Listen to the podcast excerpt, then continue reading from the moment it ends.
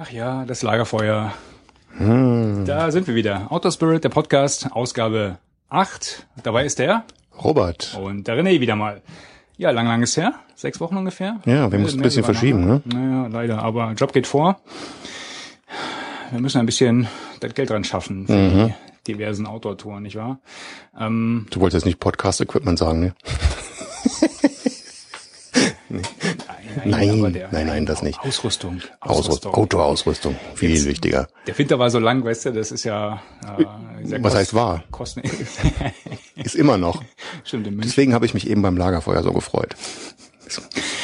Das erinnert mich so an den äh, zukünftigen Dutch Oven äh, Sessions, die dann hoffentlich bald kommen werden. Den Grill mal wieder anmachen. Ah. Aber jetzt war Ostern, ne? Wir fahren nach München, da hat heute geschneit. Samstag soll schneien, Schwiegermutter rief gerade an, der Osten liegt komplett unter Schnee. Eigentlich perfekt für so Outdoor-Leute. Mhm. Mhm. Nur so eine Badehose und, und Shorts rumlaufen kann, kann jeder. jeder. Das ist langweilig. Aber so auf Dauer, schön draußen trotzdem, trotzdem zählt, ne? Die ganzen, die ganzen Termine zum Beispiel, wenn jetzt die ganzen äh, verlängerten Wochenende hier so Christi Himmelfahrt, ne? Wenn wenn es einen Meter Schnee hätte. Boah. Und wir würden trotzdem zelten. Und trotzdem paddeln. Und trotzdem paddeln. Na gut, paddeln machen wir sowieso. Hattest du ja gemacht, ne? Wir hatten ja ne, sechs Wochen, wir haben ja vorher kurz drüber geschnackt, dann doch das ein oder andere outdoormäßig auch gemacht. Ja, müssen wir mal zusammenfassen, was haben wir gemacht, ja? Du warst paddeln? Ich war paddeln gewesen, endlich, ja? und zwar relativ früh in der Saison, für mich jedenfalls, wobei ich ja auch geschrieben hatte in, in, in Renés äh, Blog hier, eigentlich gibt's ja gar keinen Saison oder Saisonende. Ne? Irgendwie im Sommer ist halt so, da, gibt, da kann man ja eigentlich überall paddeln, wo äh, mit, mit der Familie wenigstens so auf, auf den ruhigeren Sachen. Und in NRW geht die Paddelsaison ja erst so im Herbst los. Äh, sagen, und dann bis zur Schneeschmelze und dann fängt halt das Normale wieder auf den, auf den geruhsameren Gewässern an. Ne? Die hört gar nicht auf, die Paddelsaison. Die hört eigentlich nicht auf, aber Deswegen Für uns hat sie aufgehört, äh, temporär jedenfalls. Und äh, das war mein erstes Mal dieses Jahr. Ich war mit dem Heinz Götze unterwegs auf dem Elting-Mühlbach. Der war überhaupt noch nicht auf meinem Radar gewesen, der Bach, aber sehr schön. Wusste überhaupt ungefähr so grob, landkartmäßig? Da Münster. Ach, Münster da. Richtung Münster. Achtung, Running, hey. Running Gag für meine Frau Gemahlin. Äh, Münster, Schatz. da müssen wir auch mal hin. Nee. Wie, wie, gesagt, der war gar nicht auf meinem Radar, ist aber schön, weil das, das ähm, hat sich so angefühlt wie, wie so ein schöner, geschwungener, schmaler Waldweg, so mitten durch den Wald durch und ja, nette, nette Waldlandschaft, hat Spaß gemacht, mhm. ne? Und was mir auch nicht klar war, dass das eigentlich so eine Dreiflüsse-Tour war, weil der Elting-Mühl war nur der Anfang und dann okay. geht's hinterher in die Glane, dann ein ganzes Stück da drauf und dann auf der Ems noch bis zur Ausstiegsstelle. So was hattest du ja geschrieben äh, mit dem Flughafen da, dass der bedroht ja. ist, äh, irgendwie kanalisiert oder untertunnelt zu werden oder sowas? Ganz genau. Die wollen dann den Flughafen ausbauen und dann ist der Bach da irgendwie im Weg und die wollen den Bach dann durch so einen Tunnel unterm Flughafen durch weiterleiten und das war's dann mit Paddeln, ne? Weil ja, ne, Flughafen umtragen ne, ist ein bisschen weiter. Einmal quer drüber, im kurzen Sprüngen vorwärts Marsch. Wobei, die sollen den Tunnel ein bisschen breiter machen, Licht rein, fertig. Ja, aber der wird ja so abgesaugt, dann geht der unterirdisch durch so Röhren. Ne? Kannst du nicht. Ja, also die, nicht. Wenn die, wenn die Röhren weit genug sind? Ja, du musst aber dann runter und hinten wieder hoch, so. weil das geht nur so so siphonmäßig dann. Ne? Ach so, na gut. Ja. Das ist eher unangenehm. Aber da war doch auf dem äh, auf dem Endertbach, da war doch auch so eine so eine Straßenbrücke, so ein Straßentunnel, der ein bisschen breiter war mhm. oder ein bisschen länger war. Ja, die machen Spaß, gell? wenn du einfach einen normalen Tunnel hast, der dann mhm. ein bisschen länger ist und vielleicht dunkel, wo du denkst so, hm, ja, wo du nicht weißt, was drunter liegt, genau. was drin liegt. Ja, ja. Und wenn du mal drinnen bist, gibt's kein Zurück mehr. Das ist dann schon so ein bisschen Nervenkitzel. The point of no return. Yes. Dabei fällt mir die Geschichte ein, was du damals mit, als wir auf dem, äh, auf dem, äh, wie hieß er doch gleich, der in die Ruhe, nee, in die Wupper, in die Wupper fließt. Ähm, Eschbach. Der Eschbach. Da war ich mit, sie, ja, wo sie für uns den See abgelassen haben. Wo sie den kleinen Stausee abgelassen haben, extra für uns. Das war cool, ne? Großartige Geschichte. Eschbach, das ist ein kleiner Bach, wie gesagt, der fließt unterhalb der Burg, wo, nee, Burg. Burg, Solingenburg. Solingenburg, genau, mhm. unter, unterhalb der Burg in die Wupper. Und kurz vor der, kurz vor der Mündung, bevor man so dieses ähm, Fachwerkdörfchen ja, fährt, äh, da so ist so eine alte, was ist das, so Kilometer oder was vielleicht, so ein ja. altes Sägewerk oder sowas. Genau. Und die haben ihren eigenen, ihren eigenen kleinen, ähm, die haben so einen Tümpel Stau, angestaut. Stauteich da, ne? Weil aus, aus alter Zeit, denke ich mal, damit sie das. früher mal die Maschinen ja, angetrieben worden genau. sind. Ja. Und normalerweise, also die, dieser Bach verschwindet auch unter dieser, unter dieser Schreinerei, sage ich mal. Das ist, äh, wie lang ist das? 80, 100 Meter vielleicht oder so. Mhm. Das ist der Bach einfach weg. Da verschwindet er unter diesem Haus direkt neben der Straße. Und äh, das war nicht die erste Befahrung damals. Wir sind vorher schon ein paar Mal gefahren. Jedes Mal mussten wir umtragen. Und diesmal war der auch randvoll, ne, der, der, war schön voll. der Teich. Mhm. Und wir haben uns gerade eine Stelle zum Aussteigen gesucht und äh, da kam eine Frau raus, grinste uns an, sagte, Jungs, bleibt mal ganz locker ich mach da mal was. Und dann ging sie zu so einer Schalltafel und plötzlich fuhr das Schott runter. Und da konnten wir. Sind wir quasi mit der Flutwelle unter diesem Haus durch. Und den letzten Kilometer bis in die Wupper, das war klasse. Da war dann nochmal richtig ordentlich Wasser. Den hat Spaß gemacht. Die letzten Kilometer Gas gegeben und vorne mhm. auf der Welle, dass wir auf gar keinen Fall hinter der Welle, hinter die Welle kamen, ne? Und dann reingespült worden mhm. in die Wupper. Das war ein großer, großer Spaß. In der Tat. Der war schön. Hey, ich glaube, bin ich lauter als du oder irgendwie musst du näher ran? Oder ich, ich weiter weg? Nee, ich kann auch wieder, ich kann, ja, komm mal, komm mal näher ran, komm, komm mal näher ran. Bevor die Profis wieder sich beschweren. Übrigens, äh, dein, dein Paddelbericht ist gut angekommen. Du hast ein paar Leute neidisch gemacht. Gerade die, die jetzt in Mecklenburg gerade so eingeschneit sind. Ja, und, und bezüglich der Kommentare war ich dann ganz verwundert. Hey, bei uns ist auch gar kein Schnee mehr. Wieso liegt denn anderswo noch Schnee? Ich meine, wenn man die Nachrichten regelmäßig guckt, dann weiß man das, aber. Du hast ja gerade wenig Zeit. Ne? Das kann man schon verstehen, dass man da nicht weiß, dass die halbe Republik noch unter einem Meter Schnee vergraben liegt. Das ist dann ja, die, weiße Ostern, ne? Die nordrhein-westfälische Boniertheit. Was hatte ich noch? Hier ist kein Schnee, anderswo gibt's keinen mehr. Das hatte ich bei Twitter jetzt gelesen. Ähm, da schrieb einer so sinngemäß, äh, äh, jetzt die Angst derer, die immer sagen, ja, ja, wenn Ostern und Weihnachten auf einen Tag fällen. jetzt gibt's weiße Ostern. Genau. Ja, ich bin jetzt alle nervös. Genau. Nee, schön. Ich war ja auch ein bisschen ähm, ja. ne, passt, passt gut zu dem Thema Schnee eigentlich, passt oder? zum Thema Schnee, genau. Ich habe den Winter auch noch ein bisschen ausgedehnt äh, und habe kurzfristig ähm, einen einen Freeride-Kurs noch gebucht. Äh, wieder so eine bekloppte Was ist denn Freeride?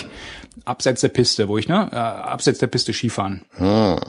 Wo ich früher mal dachte, ja, das sind hier die Idioten, die immer äh, Lawinen auslösen und äh, ne, darin äh, umkommen. Ne? Aber jetzt, wo du selber welche ausgelöst hast. Ah, das macht Nein, viel Spaß. Nicht. Nee, nee, haben wir nicht, haben wir nicht, aber nee, ist schon, äh, du, du äh, musst natürlich mit der entsprechenden Ausrüstung unterwegs sein. Ne? Die haben auch in dem Kurs gesagt, sie nehmen gar keinen ohne, ohne Ausrüstung äh, mit. Ne? Das dürfen sie auch gar nicht aus versicherungstechnischen Gründen. Aber jetzt keine Ausrüstung, um Lawinenauslösung zu verhindern, sondern oder nee, nee, aber, Rett Rettungsausrüstung. Vollständige LV, äh, mhm. LVS-Ausrüstung. Also du musst mhm. einen Piepser dabei haben, du musst die Sonde dabei haben, du musst eine Schaufel dabei haben und äh, ohne dem hätten sie die gar nicht mit, mit mhm. rausgenommen da. Es war ein schönes Gebiet. Wir waren im ähm, Garmisch, da die Ecke, auf der Zugspitze oben und Garmisch mhm. Classic. Ähm, wusste gar nicht, dass man da auch so schön abseits der Piste fahren konnte. Also macht einen riesen Spaß. Also das hat wirklich, wirklich viel Fun bereitet. Äh, und ich ärgere mich ein bisschen, dass ich das nicht früher angefangen habe. Genau wie Eisklettern. Genau wie Eisklettern. Das in, einem, das in meinem Alter jetzt noch. Was meinst du, was es noch alles für Sachen gibt, die man hätte früher anfangen können? Ja, je Oller, je Dollar. Was man mhm. auf was da noch kommt. Hier aber nochmal zurück mit den Lawinen. Habt ihr da auch irgendwas gemacht äh, oder erzählt bekommen, um Lawinenauslösung zu verhindern? Nee, das nicht. Äh, sie haben so ein bisschen Grundeinweisung gegeben, halt, wie man mit den Lawinenpiepsern umgeht und mhm. äh, ähm, haben so ein bisschen gezeigt, wie man sich fahrtaktisch verhält im Gelände. Mhm. Aber jetzt so Lawinen, Technik selber, ähm, Beurteilung des Geländes war da gar nicht. Ich habe mir hab, den Rahmen. Ja, es waren zwei Tage Zeit und mhm. äh, wir waren wir waren wirklich von morgens bis abends dann auf der Piste und ich war echt schon. Ich habe da nicht mal Fotos gemacht halt. Ne? Ich hatte die die GoPro habe ich äh, zu Hause gelassen, ähm, weil ich in letzter Zeit bei kälteren Temperaturen so ein bisschen Probleme hatte mit dem Ding. Ähm, habe ich sie gar nicht erst mitgenommen und ich wollte mich wirklich aufs Fahren konzentrieren. Ne? Und das war auch, das war auch gut so. Also die Tage waren schon ein bisschen ja, fordernd. Ja, ich habe abends die Oberschenkel auch nicht gespürt. Hm. Und du hast zum Foto mal gar keine Zeit gehabt, ne? Weil der Guide am zweiten Tag, äh, der Alex, dem die Firma da gehört, ne, ist noch vorgefahren, ein bisschen hinterhergedackelt, hat gesagt, ja, gut, gut, zu viel Rücklage, gut, ja, nochmal und zack, zack, zack und weiter. hätte ich da die Kamera, hätte ich da die Kamera rausgeholt, wäre er schon weg gewesen. Also, wo, wo sind die jetzt hingefahren? Aber diese Rinne oder diese oder diese und dann so zack, wärst du irgendwo anders. Ja. So ungefähr. Ja, ja, ja. Nee, aber richtig geil. Da sind wir. Ähm, große, große Umstellung äh, war natürlich auch die ähm, die anderen Ski, die man benutzt hat. Ne? Ich fahre halt so auf der Piste, fahre ich fahre ich kurze kurze Carver, Mhm. also ähm, ja, Allround Carver. Die sind irgendwie wie lang sind meine Ski? Keine Ahnung, 1 ähm, 1,55, 1,60 oder sowas. Boah, relativ kurz. relativ kurz. Mhm. Machen Spaß auf einer pl- platt pl- äh, planierten Piste. Ne? Aber da hatte ich jetzt ähm, er hat mich ja beraten, ich habe keine Ahnung von Freeride-Skier, ne? Mhm. Gesagt, ja, hier, ich brauche welche, welche hast du denn da? Ich sagte, ja, die und die. Hat er zwei Größen da gehabt, ne? 1,75, 1,85. Habe ich, so, hab ich so zurückgeschrieben, ja, welche nimmt man denn da? Ich bin 1,82, ne? Und er so, auf jeden Fall die längeren. Okay. Jetzt hatte ich da 1,85 Bretter. So wie früher, So, so wie früher und aber breit. aber doppelt so breit. Cool. Ich habe am Anfang, habe ich gesagt, ich wette mal äh, oder ich zähle mal mit, wie oft ich mich auf die Nase lege, nur weil ich mir hinten auf die eigenen Ski raufgelatscht bin. Also ich habe mir nicht auf die Nase gelegt, aber ich bin schon ein paar Mal raufgelatscht. Das ist schon ein ganz anderes Fahren, weil Dinge sind auch relativ schwer. Aber wenn du einmal, nur einmal reinfährst in so einen Hang und dann merkst, wie die Dinge aufschwimmen und du dann schön auf so einer, auf so einer Pulverschicht runtergleitest. Ja, ja, ich kann es mir fast vorstellen. Ja, ja. Das macht Spaß. Das macht richtig Spaß. Ich wirklich, bin schon ewig nicht mehr Ski gefahren. Wir hatten neulich, wir waren doch vor zwei Jahren. ja, für zwei Jahren und davor, was weiß ich, zehn Jahre gar nicht oder oder nee, sechs Jahre glaube ich, sechs Jahre gar nicht. Und dann, ich hatte die alten Fischer, was weiß ich, Ski von mir, ich glaube zwei Meter fünf oder irgendwas, so alte schmale Dinger, irgendwann auf den Sperrmüll getan. Hat. Ja. Weil als wir da vor zwei Jahren fahren waren, hatte ich mir welche geliehen, halt diese kurzen und das war so viel geiler. Nee, mit den alten fahre ich nicht mehr, Das- weg damit. Du fällst doch auf mit den alten Skiern, ne? Wenn du jetzt so, eine, so einen, einen komplett nicht taillierten Ski hast, oder? Dann stehst du im Lift in dieser großen, die, die, die fallen auf. Du hast da Leute, da stehen, da stehen 40 Leute oder sowas am Lift an und du guckst runter und denkst so, boah, was steht da denn rum? nee, sowas, sowas will man, glaube ich, auch nicht mehr. Ich habe meine damals auch äh, weggegeben, um Sperrmüll gegeben. und Ja, die sowas. waren, die waren nicht schlecht gewesen in dem Sinne, also dass sie vielleicht äh, vom Material gealtert sind, aber das kann ich nicht beurteilen. Aber es macht einfach gar keinen Spaß mehr. Dann stehen die im Keller rum. Nee, auf der Piste willst du wahrscheinlich auch ein bisschen, ein bisschen mit, mit den Carvern Spaß haben. Das, das macht echt äh, viel, viel Laune. Und das Schöne war, ähm, also ich kann die, ich hatte bei Twitter auch geschrieben, dass ich so die, die Faszination Freeriden äh, erleben durfte. Ne? Und das ist echt geil, weil du fährst, ähm, du, du hast da auf so einer, auf so einer Piste immer so Nebengeräusche halt. Ne? Du hast die Snowboarder mit ihren typischen Geräuschen. Kratzgeräuschen, ja, genau. Kratzgeräusche, du hast halt Anfänger mit ihren Kratzgeräuschen, Schreigeräusche. du hast die, Hilfe! Du hast die anderen Anfänger mit ihren Schreigeräuschen und du hast die die Geräusche von den von den Liften und sowas alles. Ne? Stimmt, die Lüfter, die machen immer einen Krach, ja. Und du fährst einfach in so ein Seitental rein und da ist Stille. Das ist richtig cool. Du musst nicht Schiss haben, dass sich einer überbügelt. Ja gut, wenn du mit der Gruppe fährst, dann kann außer dass sich da einer überbügelt. Ich habe, glaube ich, auch eine von den Mädels umgefahren in dem Kurs. Aber es ist ein ganz anderes Fahren, also echt, echt faszinierend. Und ich glaube, das habe ich nicht zum letzten Mal gemacht. Hm, Das war richtig cool. da geht noch was. Auch eine schöne Ecke, ja, ja. Wie gesagt, da ging einiges, äh, was haben wir denn noch so Outdoor-mäßiges gemacht? Irgendwas war mir doch vorhin noch eingefallen in der Zeit. Sechs Wochen war eine lange Zeit. Du bist mal wieder gelaufen. Wir haben, äh, ja gut, trainiert, ja. Gestern Ja. schön zehn Kilometer, äh, knapp elf Kilometer mit den, mit den äh, Five Fingers. Es war wieder so ein Aha-Erlebnis, ne? Gelaufen. Und dann war so eine Kreuzung und Mhm. äh, ich kam von, von links und äh, aus dem Augenwinkel sah ich, wie einer von rechts kam, ne? Und, äh, Auch ein Läufer. auch ein Läufer, ja, Mhm. genau. Und ähm, wir, also er war kurz hinter mir, war aber schneller als ich, Mhm. ne? Stapfte vorbei, riss sich den Kopfhörer, also er ist so mit, mit äh, Mhm. Kopfhörern gelaufen, riss sich den Kopfhörer aus dem Ohr. Hey, die, die Schuhe da. Wie heißen die denn? Ja, dann kam er so ins Sch- Schnacken und der so, ja, habe ich schon mal was von gehört. Ja, ein Kollege hat die auch. Überlege ich mir auch mal. Aber hm, ist ein ganz anderes Laufen, ne? So kommst du in Sch- Schwafel, ne? Und so merkst du, auch, ja, Selten, dass ein Jogger anhält und, oder, oder sag mal, äh, sich zum Gespräch bereit erklärt wird im Laufen, oder? ja, Das passiert echt selten. Ja. Meistens bist du da irgendwie so im Tran und äh, willst deinen Rhythmus äh, halten und nicht aus dem Trott kommen. Aber es ist mir schon zweimal im Laufgebiet da passiert halt, ne, dass dann äh, mich Leute auf, auf die auf die Five Fingers angesprochen haben und dann und dann ergibt sich halt, ne, dann läufst du zusammen und dann hast du den gleichen Weg oder sowas, ne, und dann hast du so einen, so, so einen Crack halt. Ich meine, der, der ähm, Typ erzählte mir, er läuft irgendwie seit seit zehn Jahren jeden Tag 15 Kilometer oder sowas, ne. Hat, äh, also da äh, leistungsmäßig bin ich da noch äh, Lichtjahre von entfernt. Mhm. Ne? Und äh, du, du merkst es halt, wie er auch so ein bisschen das Tempo forcierte dann auch. Ne? Also er ist, also jetzt nicht, äh, er ist von seinem Tempo natürlich runtergegangen, mhm. aber mein Tempo, ich habe mich so ein bisschen versucht anzupassen halt. Ne? Mhm hat man auch direkt in die Zeit nachher ja. gemerkt, ne? Und dann ein bisschen gezogen. so, oh, nicht schlecht. Also ja, da hat Zusammenlaufen wahrscheinlich doch äh, ein paar Vorteile. Also ja, wir sind, glaube ich, bestimmt ja. drei, drei, vier Kilometer zusammen gelaufen. Mhm. Und dann irgendwann war es ja wahrscheinlich zu bunt. Dann hat gesagt, ja, ist klar, wir sehen uns. Aber es ist ein neues Businessmodell für die, für die Five-Finger-Verkäufer. Soziale Netze beim Laufen, soziale Kontakte beim Laufen. Ja, ich sollte ja, so wie so wie ein Hund haben oder ein kleines Kind. Direkt irgendwie im Rucksack ein paar von den Dingern dabei haben oder sowas. Das wäre vielleicht ganz knuffig. Ja, für dass die, dass die Dinger da mit bewerben. Wenn du ja. damit läufst, lernst du jede Menge Leute kennen. Jeder quatscht dich an. Oh, voll cool. Five Fingers für Singles. Genau. Five Finger laufen für Singles. ah, genau. Wenn du die roten anhast, dann hast du Absichten. Wenn du die blauen anhast, dann willst du in Ruhe gelassen werden. Ah, ist mir schlecht mit der Color Code. Ah, nein. Ja. Wir hatten uns ein Thema ausgesucht. Äh, Ganz echt? grob. Ja, ich habe mich schon gewundert. Was haben wir jetzt hier jetzt? Zack, die erste Viertelstunde wieder verquatscht. Mit irgendeinem, ja genau, aber Outdoor, ja, themenbezogen, ne? Ja, ja, im Großen und Ganzen, ja. ja. Muss erstmal warm werden, ja. Genau. Wir wollten uns ein bisschen über, über Zelte, ne? Jetzt geht ja die Saison bald wieder los, also wenn der Schnee natürlich wegschmilzt. Wir haben dann Plan B für die, falls die Saison doch nicht kommt, ja. Im Ste Thema drin, steht hier, vorbereitet. Steht hier irgendwo Iglus oder was? Iglus? Nee, steht da nicht, oder? Steht da? Falls Aber Zeltöfen steht da drin. Ach so, Zeltöfen, das meintest ja, du, ja. das meinte ich.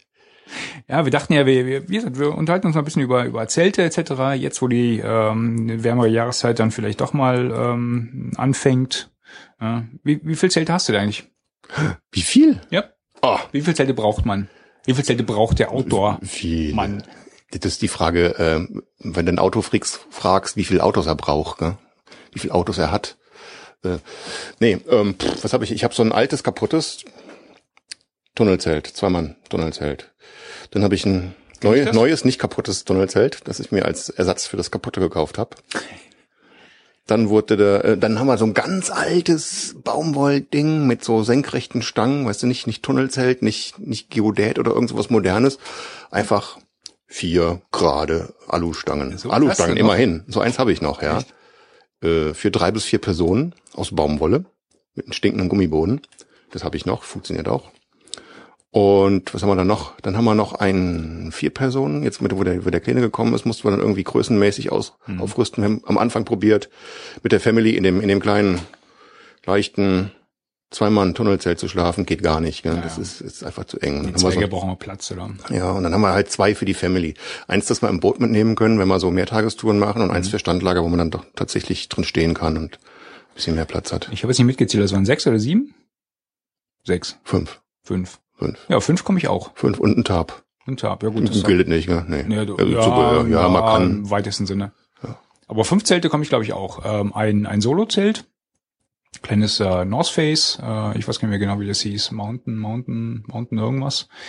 Ähm, dann ein Zweimannzelt aus früheren Zeiten, das war glaube ich so mein erstes Zelt. Mhm. Nee, stimmt nicht mein erstes Zelt, das war mein erstes ernsthaftes Zelt. die Zelte davor, die können wir mal, äh, also die habe ich auch nicht mehr. Die davor, die haben wir auch nicht mehr. Ne? Die sind aussortiert worden. Dann haben wir ein Drei-Personen-Zelt, das äh, von, von VD, das Fähre 3. Mhm.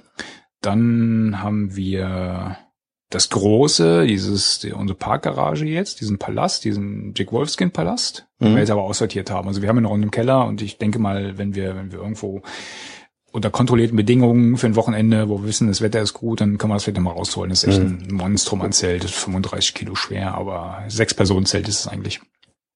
Aber das hat im letzten Urlaub ein bisschen gelitten, äh, Stangen gebrochen, aber können wir nachher vielleicht nochmal kurz äh, drüber gehen. Und dann haben wir jetzt ein neues gekauft, hier so ein Quechua äh, das ist das neue jetzt, ein fünf. Und dann halt auch zwei Tabs, ja. So kommen wir. Ich habe eins vergessen, das hat man letztes Mal schon erwähnt, das kleine Reisebettchen für den kurzen. Ach, das Ding, ah, richtig, richtig. Auch, auch als Zelt sozusagen, auch, auch so ein Wurfzelt, ja. Aber das mhm. ist eigentlich kein Zelt. Mhm. Nicht ernsthaft. Aber wer es einigermaßen, wer es einigermaßen ernsthaft betreiben will, der brauchst du schon irgendwie ein paar, ne? je nachdem. Du kommst also, in einem Zelt nicht nicht Du kannst ja nicht ja. das Familienzelt im Rucksack mitnehmen ja. oder ja. oder ja. wenn du dann mal irgendwie ein Standlager machst, da willst du nicht in so einem ganz kleinen Zelt. Ich meine, das geht zwar, Aber ist dann schon ein bisschen nervig. Ja gut, wenn jetzt, Wir wenn hatten jetzt, ganz früher, Entschuldigung, äh, ganz früher hatten wir so eine, diese klassischen Giebel-Baumwollzelte, weißt du, so ein Dach, nur, nee, nicht so Innenzelt, Außenzelt, sondern nur ein, eine Zeltplane über dir, Mhm. Baumwolle. Und dann wurden die Dinger allmählich dann doch ein bisschen undicht oder natürlich waren, immer irgendwie undicht. Dann ist der Papa zum Sattler, wir hatten zwei von den Dingern, ne, zum Sattler gegangen und hat er aus LKW-Planenstoff so ein Überzelt bauen lassen. oh, Und hat sich dann irgendwie so Stahlstangen dazu gekauft. Und das war höllenschwer. das ganze Zeug. Paket an 120 und dann noch Kilo. die, also für, für jedes Zelt Überzelt und dann so ein Zwischen, wie, wie so ein Tarp, was da aber mit Reißverschluss, an, wenn die Zelte genau gegenüber gestanden haben, Ja. zwischen den beiden Eingängen nochmal so zumachen konntest. Ah, cool. Das war damals schon ein cooler Palast. Wollte ich gerade sagen. Aber du brauchtest einen kleinen LKW. 30 Mann brauchst du so ein paar Roadies. Ja, Ja, wir waren ja drei, drei Jungs zu Hause. ja dann Brauchtest du keine Raudis. Die waren eingebaut. Ihr hattet eure eigenen Raudis. Wir waren unsere eigenen Raudis. Also nicht schlecht. Ja, aber wie gesagt, wenn, wenn du äh, als Familie irgendwie nur auf den Zeltplatz fährst und da dein Zelt vielleicht für, für ein paar Wochen aufstellst, dann magst du mit einem hinkommen. Ne? Aber wenn du jetzt ein bisschen, ein bisschen was anderes machen möchtest, vielleicht mal äh, mit dem Rucksack los oder, oder ähm, vielleicht auch alleine mal los, dann kommst du mit einem definitiv nicht aus. Ja. Weil man will ja auch, äh, wenn du, wenn du früher gezeltet bist, dann bist du auch mit einem kleinen Iglu-Zelt gefahren und äh, mit zwei Leuten hast du dann im, weiß nicht, im Schneidersitz morgens gefrühstückt oder sowas. Das, das will man ja auch nicht, nicht immer machen. Ja, und genau. äh, gerade jetzt auch mit Familie, mit also für drei Wochen im Sommerurlaub, ähm, dann, dann will ich dann schon Tisch und, und äh. Stuhl dabei haben. Ich bin dann froh, dass die Familie mitkommt überhaupt. Und dann äh, macht man genau. einen Kompromiss. Okay, da muss da ein bisschen größeres Zelt her. ne? Genau, genau. Wobei da auch für mich, also da, da sind wir jetzt, glaube ich, auch so mit dem Thema. Da ist, glaube ich, auch so eine, so eine imaginäre Grenze, die ich nicht überschreiten wollte. Ja, deswegen jetzt auch von dem von dem großen Zelt auf jetzt ein etwas eher kleineres Zelt, weil der nächste Schritt wäre, glaube ich, ein Hauszelt gewesen. Und das ist das ist etwas, also da da da stellen sich mir die Nackenhaare auf. Brauchst du aber gar nicht Da mehr kaufen. Die kannst du ja inzwischen mieten. Ne? Mit, mit Kühlschrank und Grill. Auf den Zeltplätzen. Auf den Zeltplätzen direkt schon fertig aufgebaut. Ah, das ist ja wie ein Motel buchen oder sowas. Nee, Ist ja nicht mehr so Zelten. Ne? nee, das ist nicht, nee, das ist kein Zelten, genau. Nee. genau. Fand ich auch abstoßend irgendwie. Ich meine, so gute Idee. Wahrscheinlich machen das genug Leute, aber für mich persönlich kommt das nicht in Frage. Wir müssen auch mit einem Klischee gleich mal aufräumen halt, ne? Zelten ist nicht billig. Das ist halt, äh, ich hatte ein paar Kollegen früher mal, die das auch mal ausprobieren wollten und dann ganz entsetzt zurückkamen und sich gewundert haben, wie teuer das ist. Also Zelten ist nicht billig. Ja? Man hat ja früher mal gesagt, als Studenten, ne, wir zelten mal, weil wir uns keine Hotels leisten können oder keine Pensionen. Das hat sich, glaube ich, ich meine, es ist natürlich immer noch. Es gibt viele Zeltplätze, die relativ teuer sind. Oder was meinst du jetzt mit dem ganzen Material außenrum? Da bezahlst du natürlich was. Ja, ja, also Hält sich einigermaßen in Grenzen, aber so richtig billig ist es auch nicht. Und dann die Zeltplätze, je nachdem, wo du bist, die langen dann auch ganz schön zu. Und dann denkst du, na gut, wenn du natürlich Zeltplätze in der Nähe von irgendwelchen touristischen Attraktionen Ja. hast oder sowas, ne, dann, dann langen die ganz mhm. zu. Wenn du ein bisschen, bisschen was Komfort haben willst, wenn du da, weiß nicht, irgendwie eine Woche stehst oder sowas und vielleicht für die Kinder ein Schwimmbad oder sowas oder ein Planschbecken. das hängt extrem von der Region ab. Und da war ich letztes, wir waren letztes Jahr an der Dordogne gewesen zum Paddeln und Zelten natürlich. Und da war ich total erstaunt, wie günstig die Zeltplätze an der Dordogne waren. Ne? Echt? Und die waren, also ich hatte das, das letzte Mal war ich da vor, keine Ahnung, äh, 25 Jahren da gewesen und da war das alles sehr basic und sehr rudimentär gewesen. Und jetzt die Zeltplätze top ausgestattet. Es gibt fast keinen mehr ohne Schwimmbad, mit extra Kinderbereich sogar noch. Okay. Und schön viel Platz drauf und gepflegt und sauber, tolle Waschgelegenheiten und echt für kleines Geld, irgendwie so zwischen 13 und 16 Euro für die Okay. Family. Waren ja alle so günstig dann? Ja. Echt? Okay. Und dann sind wir auf dem Rückweg dann über die Loire gefahren und da sind halt diese ganzen Schlösser, Sehenswürdigkeiten. Ne? Mhm. Und da hast du mal locker das Doppelte bezahlt. Irgendwie, Ja. ne? Ja, du hast ja eine riesen Bandbreite halt, ne? Wenn du Ja. heutzutage auf so ein, äh, du kannst ja ganz einfache Naturplätze nehmen, die vielleicht auch Plumpsklos irgendwo im Wald haben oder sowas, Mhm. bis hin zu irgendwelchen Fünf-Sterne-Plätzen, wo ich ja, wir waren letztes Jahr, waren wir auf so einem, äh, irgendwo im Schwarzwald, Mhm. äh, auf so einem Zeltplatz, der, der hatte sich auch so auf Durchreisende eingestellt. Hatte schon, ähm, also war in der Nähe von der, was ist das da, die A5 da unten irgendwo. Und äh, der, der hatte eine Badausstattung, sowas habe ich in vielen Hotels noch nicht mal gesehen. Mhm, Wahnsinn. echt vom Feinsten. Das Und dann war auch ein riesen äh, Spielplatzbereich und äh, ein Riesenteil mit vielen Dauercampern natürlich auch, viel Durchgangsverkehr auch. Ne, die hatten auch äh, so separate Plätze für die Leute, die mit ihrem Wohnmobil die Autobahn runterfahren, eine Nacht stehen bleiben. Die Mhm. haben sie gar nicht aus dem Platz gelassen. Die hatten direkt vor der Rezeption, hatten so eine Art, das war ein besserer Parkplatz eigentlich.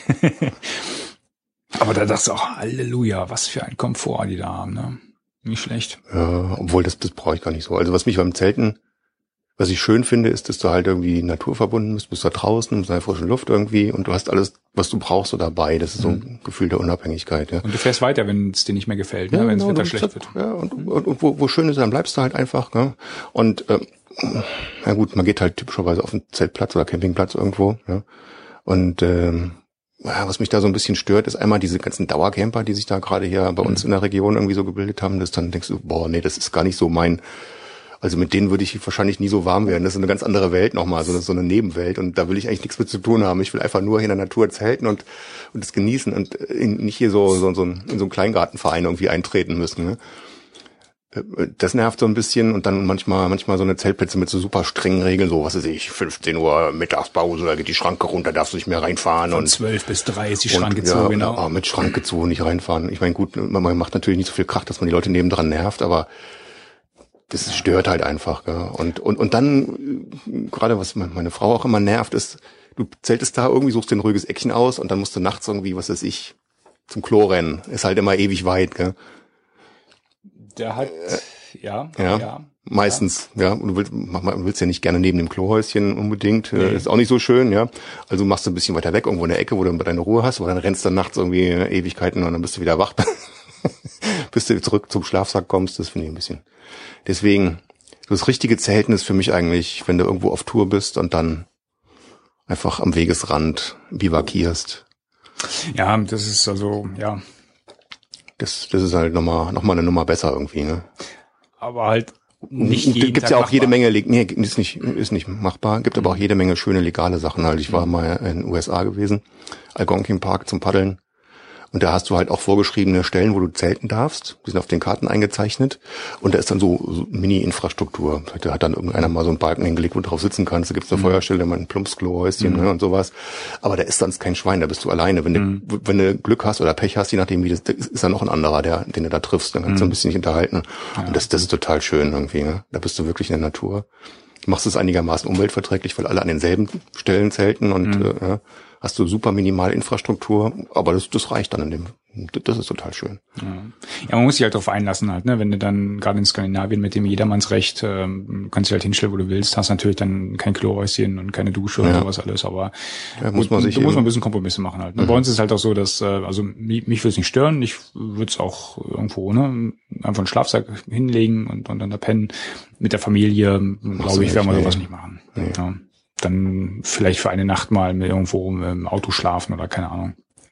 Aber da ähm, will die Familie, glaube ich, auch ein gewisses, einen gewissen Level an Komfort dann auch haben. Mhm. Aber soweit, ich meine, dafür gibt es ja auch eine große, guck dir bei den DCC Campingführer an, allein für Europa, der ist ja, der ist ja so wahnsinnig dick, da stehen so viele Sachen drin. Ja, gibt, also, Campingplätze gibt's ja genug, da findet man ja. eigentlich mal, was man ein kleines bisschen plant. Apropos, kann man an der Stelle noch einen Tipp abgeben. Was, was, was ich letztes Jahr gelernt habe, in Frankreich von den Holländer, den alten Krämerseelen, sehr nette Kollegen übrigens. Ähm, die haben uns den Tipp gegeben, wenn man außerhalb der Saison ähm, und, unterwegs ist, da gibt's vom ACSI einen Campingführer, muss euch so ein Büchlein kaufen und dann kriegt man auf die ohnehin schon reduzierten Nebensaisonspreise nochmal irgendwie Mörderrabatt. Ach so, ist dann wird das, richtig, wird das richtig billig. Das ist gut. Ja. ACSI. Das packen wir mal so in die Shownotes reinpacken mal. Hm? Weil den wollten wir uns auch noch besorgen für dieses Jahr. Okay. Das hatte ich schon mal gehört irgendwo. Hm? Hm? Dass du da so eine, eine Karte kriegst oder was? Ja, du, du gehst auf den Campingplatz, wenn du das hm. Ding vorzeigst, dann kriegst du noch mal irgendwie, was weiß ich, mhm. 10, 15, 20 Prozent, je nachdem, was der Zeltplatz da ausgemacht hat. Und wenn, wenn du es nicht hast, zahlst, zahlst du mehr. Okay. Ja. Schreiben wir in die Schuhe uns rein. Ja. Wir hatten auch, ähm, ich meine, man kann jetzt von, von Centerparks etc. Äh, halten, was man will. Ähm, wir haben das mal eine Weile gemacht, weil die Kinder total auf die, äh, auf die Wasserparks abfahren. Ne, du brauchtest äh, nichts mehr machen, ne? Center Park mhm. jeden Tag in dieser, in dieser Aquamundo, wie das da heißt, und dann waren die, waren die Zwerge froh. Und da gibt's äh, auch bei einigen Plätzen, äh, die haben einen angrenzenden Zeltplatz und dann kannst du nämlich schön zelten und mhm. kannst aber die ganzen Facilities von dem Center Park mitnutzen. Oh. Das hat man in, in Holland Tricky, mal. Tricky. Ja. Auch nicht schlecht. Auch nicht schlecht. Aber stimmt, das, das ist sowieso noch ein Thema, was ich auch interessant finde beim Zelten, wenn, wenn du jetzt auf dem Zeltplatz bist, also und Kind mit der Familie da bist, mit Kindern, ist halt immer schön, du findest ruckzuck, finden die mhm. kurzen dann irgendwelche neuen Spielkameraden. Ne? Ja. Wir waren echt begeistert. Unser, mit unserem Kleinen da in, in, Frankreich, äh, auch wenn die kurzen sich da nicht verständigen konnten, da waren irgendwelche, wo sich Belgier, Franzosen, Engländer, Holländer, was auch immer. Ne? Und der hat dann irgendwie, Papa, da hinten kommt mein neuer Freund. So, ey, den hast du noch nie gesehen. Doch, doch, das ist mein neuer Freund. Und dann zack sind die losgezogen. Ich verstehe zwar nicht, was er sagt, aber es ist eine neue Front. aber das ist ja cool, Klasse, ja. ja, das macht Spaß. Das ist cool. Ich hätte, ich hätte jetzt. Das, also das wird dir im Hotel irgendwie nicht so leicht passieren, glaube ich, oder? Oder Pension oder sowas, dann bist du eher so abgekapselt. ja. Und äh, ist auch, weiß ich nicht, das finde ich total schöne Dimension beim Zelt nochmal. Du gehst, Gerade mit Families du gehst da runter zum Frühstück, hast du deinen, deinen Tisch, Ja. und fährst raus, dann willst du, du willst ja auch nicht die ganze Zeit im Hotel rumsitzen, dann bist du nicht da. Also das ist echt das Schöne, ja. Mhm. Vor allem die Kinder sind den ganzen Tag draußen halt, ne? Die sind von morgens bis abends unterwegs, Mhm. sind abends total platt, fallen in den Schlafsack. Nee, es hat schon, hat schon echt Vorteile. Also, das stimmt schon. Zelte. Erzähl mal was zu den Zelten, genau. Genau. Was haben wir denn da? Was haben wir denn da? Ähm, was ich halt ganz groß, ganz großartig fand, ähm, also vielleicht fangen wir vorne an. Ähm, verschiedene Zelttypen. Ähm, Die Formen ist ja, ja, Das ist eigentlich geläufig, aber kann man trotzdem mal aufzählen. Oder? ja also was, was kennst denn du? Ähm, Wir hatten ja vorher schon ein bisschen erzählt von, von früher, von unseren, ja? diese klassischen Fürstzelte mit den senkrechten Stangen, die immer im Eingang stehen und nerven. Ja, genau. Ich wollte gerade sagen, so eins hatte ich nämlich auch mal. Das Ja. war ganz, das war ganz grauenhaft. Ne? Du rennst immer diese Stange um, die vorne im Eingang, die mitten im Eingang natürlich steht. Ja? Mhm. Das war auch ein Einwandzelt, das heißt, man musste ständig aufpassen. Die waren schon relativ schmal. Mhm. Das Ding hieß auch Mini-Pack 1, ne? Und das war nicht nur ein Mini-Pack, weil es, weil es, Weißt äh, noch, wie das hieß? Cool. ja, das war mein erstes, das war mein, das war mein allererstes Zelt. Das hat mich geprägt. nee, Mini, Mini Pack 1. äh, Ich glaube, das gab's, das gab's im Westen, glaube ich, auch, äh, in, in der ähnlichen, ich weiß gar nicht, wer das gebaut hatte. Das war noch zu tiefsten Ostzeiten, wo ich mir das Ding besorgt hatte. Und äh, halt ein Einwandzelt äh, Ja, mit, all, Einwandzelt, mit genau, all ja. seinen Nachteilen. Ne? Das heißt, äh, nachts äh, äh, bildet sich Kondenswasser an der, ähm, am Innenzelt.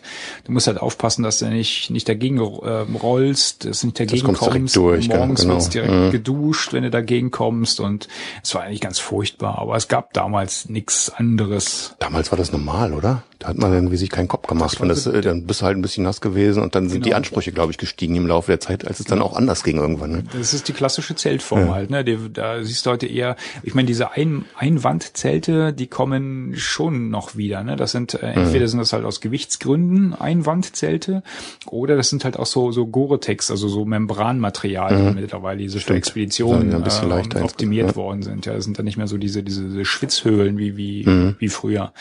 Ähm, aber man sieht's ja, man sieht's in der Tat eher selten, ja. Heutzutage hast du dann doch eher so die Tunnelzelte. Das sind, die sind ziemlich weit verbreitet. Die sind ziemlich weit verbreitet, sind doch in Ordnung. Ja. Das Und, heißt, und Kuppelzelte so. ja, genau. Also beim Tunnelzelt hast du halt dann ähm, die die normale Tunnelform. Du hast Gestängebögen äh, mit unterschiedlicher Hintereinander, Größe ja. und äh, musst die die stehen halt nicht alleine. Ja, genau. Früher, das, da gab es auch so ein bisschen Evolution, oder? Früher waren, glaube ich, die Bögen typischerweise gleich lang oder gleich groß. Oder, Gleich groß, ne? Gleich groß. Ja, aber in, inzwischen ist mehr so, dass du auch, was weiß ich, hinten einen kleinen, in der Mitte Ja, ja. einen großen, vorne ein bisschen so einen mittleren irgendwie hast, dass, es- dass die Formen da so ein bisschen, ähm, dass es eine größere Formenvielfalt gibt. Ja. Dass du einen Bereich hast, wo du sitzen kannst und Ja, hinten ja. irgendwo im Fußbereich, da will eh keiner sitzen, da kannst du ein bisschen ja, ein bisschen Gewicht sparen, ja. Gewichtsgründe, genau, genau, genau. Ähm, wenn ich so drüber nachdenke, sind alle Zelte, die wir unten haben, bis auf das neue Wurfzelt jetzt, sind alles Tunnelzelte. Weil die halt eine schöne, ich glaube so vom, Bei uns vom, auch, ja. Vom, vom Raum, äh, von der Raumausnutzung her sind die, sind die gar nicht schlecht. Also die sind relativ effektiv. Wie Sagt gesagt, man vom, so, vom ne? Raumangebot her. Ähm, stehen halt nicht alleine, du musst sie immer abspannen. So ein Geodet ähm, kannst du halt auch mal so hinstellen, ohne es abzuspannen, wenn du jetzt mal auf, auf einer, weiß nicht, auf einer ähm, harten Unterlage stehst. Zum Beispiel die Tour, durch, eine Paddeltour durch die Schäreninseln. Ne? Genau, da wird's mit dem Tunnelzelt wird's echt alt aussehen. blöd, Da ja. musst du Bohrhaken setzen. Ja, oder immer dicke Steine sammeln. Ja. Oder Steine sammeln, ja. ja. Ähm, ja, Geodeten hat man gesagt, äh, das sind halt die, wo die, äh, wo die Gestängebögen diagonal verlaufen und sich auch kreuzen äh, und dadurch halt zur Stabilität beitragen und aufgrund dieser Konstruktion auch ohne Abspannung großartig stehen. Da gibt's, äh, es sind so die typischen Ex Expeditionszelte halt auch, ne, weil die extrem windstabil auch sind, extrem schneestabil. Da kannst du, äh, die, die können mal einschneiden, die können ein bisschen was an Schneelast ab. Da gibt's also Sonderformen davon, quasi die normalen Kuppelzelte, die halt nicht, wo die Gestänge sich nicht mehrfach kreuzen, sondern vielleicht nur einmal irgendwie. Genau, die So die, die, die Light-Version für die. Iglus, wie man so Ja, landläufig normale ne? genau, ja. Genau, genau. Ja, dann Tippis, aber Tippis habe ich ja so gar nicht auf dem, ähm, ja, aus dem, aus dem Indianerfilm, hier so Karl May und so. Da. Ja, ja, ich habe mich auch gewundert. Also ich bin da irgendwie auf so einem Kanadier-Fahrradtrip, gell, so ein bisschen, aber wegen den Booten und ähm, we- wegen dem Sitzen eigentlich hauptsächlich. Und äh, in, wenn man sich da so ein bisschen umtut, dann viele von denen, die das da so ein bisschen äh, ja, extremer ist vielleicht, aber äh, was weiß ich, breiter, tiefer betreiben und dann den ganzen Kult außenrum mitmachen, dann hast du dann ruckzuck welche, die halt dann irgendwelche so, so eine Tipi-Zelte haben, ne? Ja, so eine ganz eigene Szene, glaube ich. Ja, das ist ja so eine eigene Szene, das ist ja, ist ja ganz lustig irgendwie, ja. Und da habe ich immer mal geguckt, was gibt's denn da für eine Tipi-Zelte, warum, und dann, wenn du auf die Daten guckst und das mit den normalen Zelten vergleichst, denkst du, oh, fuck, das ist doch schlecht irgendwie, oder? Mhm. Die sind sau schwer. Ja. Natürlich sind die hoch, kannst du drin stehen, aber nur in der Mitte, oder? Und dann gehst ja. du ein bisschen zur Seite, kannst du auch nicht mehr stehen. Und die werden ja ganz, also die haben ja jede Menge Dachschräge drin, ne? Also da habe ich doch lieber ein Tunnelzelt, wo ich dann, also dieses Familientunnelzelt, da kannst mhm. du über die ganze Länge stehen, ne? Mhm. Und deswegen verstehe ich den Kult irgendwie nicht so. Und auch, auch wenn du sagst, ja, ist schnell aufgebaut, aber ich meine, hm, so lange brauche ich für ein Tunnelzelt auch nicht. Das tut sich, glaube ich, nicht, nicht signifikant was. Und dann sind die meistens ja auch noch super teuer. Und hast doch nicht mal Innenzelt einen Boden, muss alles noch extra kaufen. Genau. Ne? Ja. Ich kann mir jetzt wahrscheinlich wieder Ärger ein, aber es sind ja meistens so Pfadfindergruppen und, und halt, wie du so gesagt hast, hier so, so äh, Bushcraft. Die Bushcraft-Community, äh, die dann ja, oder so so. Tippis, Baumwolltippis Ich weiß gar nicht, wie man das nennt, aber keine Ahnung. Du das ist halt so eine spezielle Community. Ja. Ofen Können sie ja gerne machen. Das mit dem Ofen finde ich wiederum mhm. super cool, ne? dass man darin Feuer machen kann oder einen Ofen reinstellen kann. Das finde ich ja total klasse ja. eigentlich. Ne? Ja, das hat was, aber wenn du kein Indianer bist oder kein, kein Pfadfinder bist, ist sowas Nee, aber wenn du eine verfrorene Frau hast. Wenn die deswegen zwei, dreimal mehr mit zum Zelten kommen würde, wäre doch cool, oder? Damit könnte ich dienen, aber dann äh, habe ich auch in den teuren Schlafsack investiert. ja, aber trotzdem auch. der teure Schlafsack. Ich meine, du, du sitzt halt abends dann da, ja, und dann kannst du halt um Ofen sitzen und ein bisschen klönen und was trinken und bla bla. Und wenn, ja, und, und sonst liegst du halt im Schlafsack und dann knackst du ein und der Abend ist irgendwie gelaufen. Also ich denke mal, für, für, für das Nightlife auf dem Campingplatz ist es schon sehr nett mit so einem Ofen im Zelt, oder? Da kriegst du ständig Besuch. Nee, ist auch blöd. du musst ja nicht reinlassen. Also endlich alle bei dir o Oder wenn die was zu trinken mitbringen und was zu essen. Geschenke. Ja, mal, das fällt mir gerade ein, wir hatten mal, äh, das war auch noch so die Zeit, wo wir keine, wo wir keine Kinder hatten, äh, da waren wir, wo waren wir denn da? in der Nähe von der Eifel, glaube ich, irgendwo haben wir gezeltet. Das war so auch so Osterfeuer, ne? also mhm. so die Zeit jetzt. Es war auch relativ kalt. Nachts hat man, glaube ich, äh, um die null Grad, glaube ich. Und morgens war so ein bisschen Raureif auf dem Zelt. Und dann haben wir so am, am Lagerfeuer da gestanden, am Osterfeuer und dann so mit irgendwelchen von den Dauercampern da so ins Gespräch gekommen. Und ich glaube, wir waren noch die Einzigen, die mit dem Zelt dann da waren. Ne? Und mhm. ah, ihr seid ja die mit dem Zelt. Ah, ihr habt da bestimmt einen Ofen drin, ne? So, Hä? Ofen? Wie das denn? Normal nicht. Ja, friert ihr nicht? Und dann drehte ich mich so um und ich hatte damals so, so eine Bundeswehrhose an mit, mit den breiten Weintaschen und da mhm. steckt eine Flasche Wein drin. Gucken so, ah, alles klar. Innere Wärmung. nee, aber das mit dem Ofen bei den Tipi-Zelten hat mich halt auf die Idee gebracht. Wir haben ja, hatte ich dir eben äh, vorher kurz erzählt, wir haben ja so ein, so ein, auch so ein riesen Wolfskind-Tunnelzelt und es hat in der Mitte irgendwie so eine komische, das weiß ich, sag ich mal, Lufthutze da irgendwie. Da steht nochmal so ein kreisrundes Stück irgendwie nach oben rausgestülpt raus. Und hab ich gedacht, ey, da müsste man doch irgendwas bauen, dann ein Stück Zeltstoff rausschneiden, dass man da so ein Ofenrohr durchsteckt. Und dann ähm, ja, wenn man den Ofen nicht hat, einfach wieder so ein Verhüterlied drüber zieht, dass es wieder dicht ist. Das würde ich aber gerne machen, aber die, die blöden Öfen sind halt so teuer. Ne? Ich weiß nicht, ja. einfach nur so zum Spaß irgendwie. Das ist der billigste kostet, glaube ich, so 400 Euro. Echt? Ja. So richtig Holzöfen oder was? Das ist halt so, äh, sag ich mal, einfach so ein viereckiges Stück Stahlblech hm.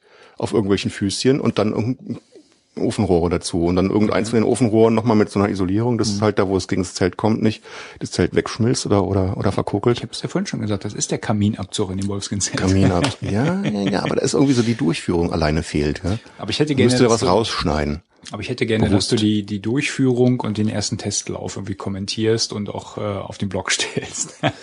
ja, ich bräuchte ich bräuchte jemand, der mir so einen Ofen zur Verfügung stellt zum Probieren. Hm. Ja? Hm. Hat jemand einen Zeltofen von Hellsport oder Tentipi oder was gibt's noch? Ellie Stove. Ich habe draußen von Praktika so einen Terrassenofen. den kannst du gerne haben für den ersten Test. von Praktika. Du meinst dieses gemauerte Ding da, Nein. wo man drauf äh, Würstchen grillen kann. Nein, nee. dieses gusseiserne Teil, wo ich jedes Mal, ah, äh, wo ich, wo das ich, Gusseiserne. Ja, sicher. Wo mir jedes Mal Himmel Angst und Bange wird, wenn die Schrotthändler hier durch die Gegend fahren. Zack, eingesagt. Ja, das wiegt wahrscheinlich so 60 ja. Kilo. Ja. Hm. Ja, muss man ja. auch nicht wuchten, das Teil. Hm. Wir haben zwar ein großes Auto, aber nee, lass mal.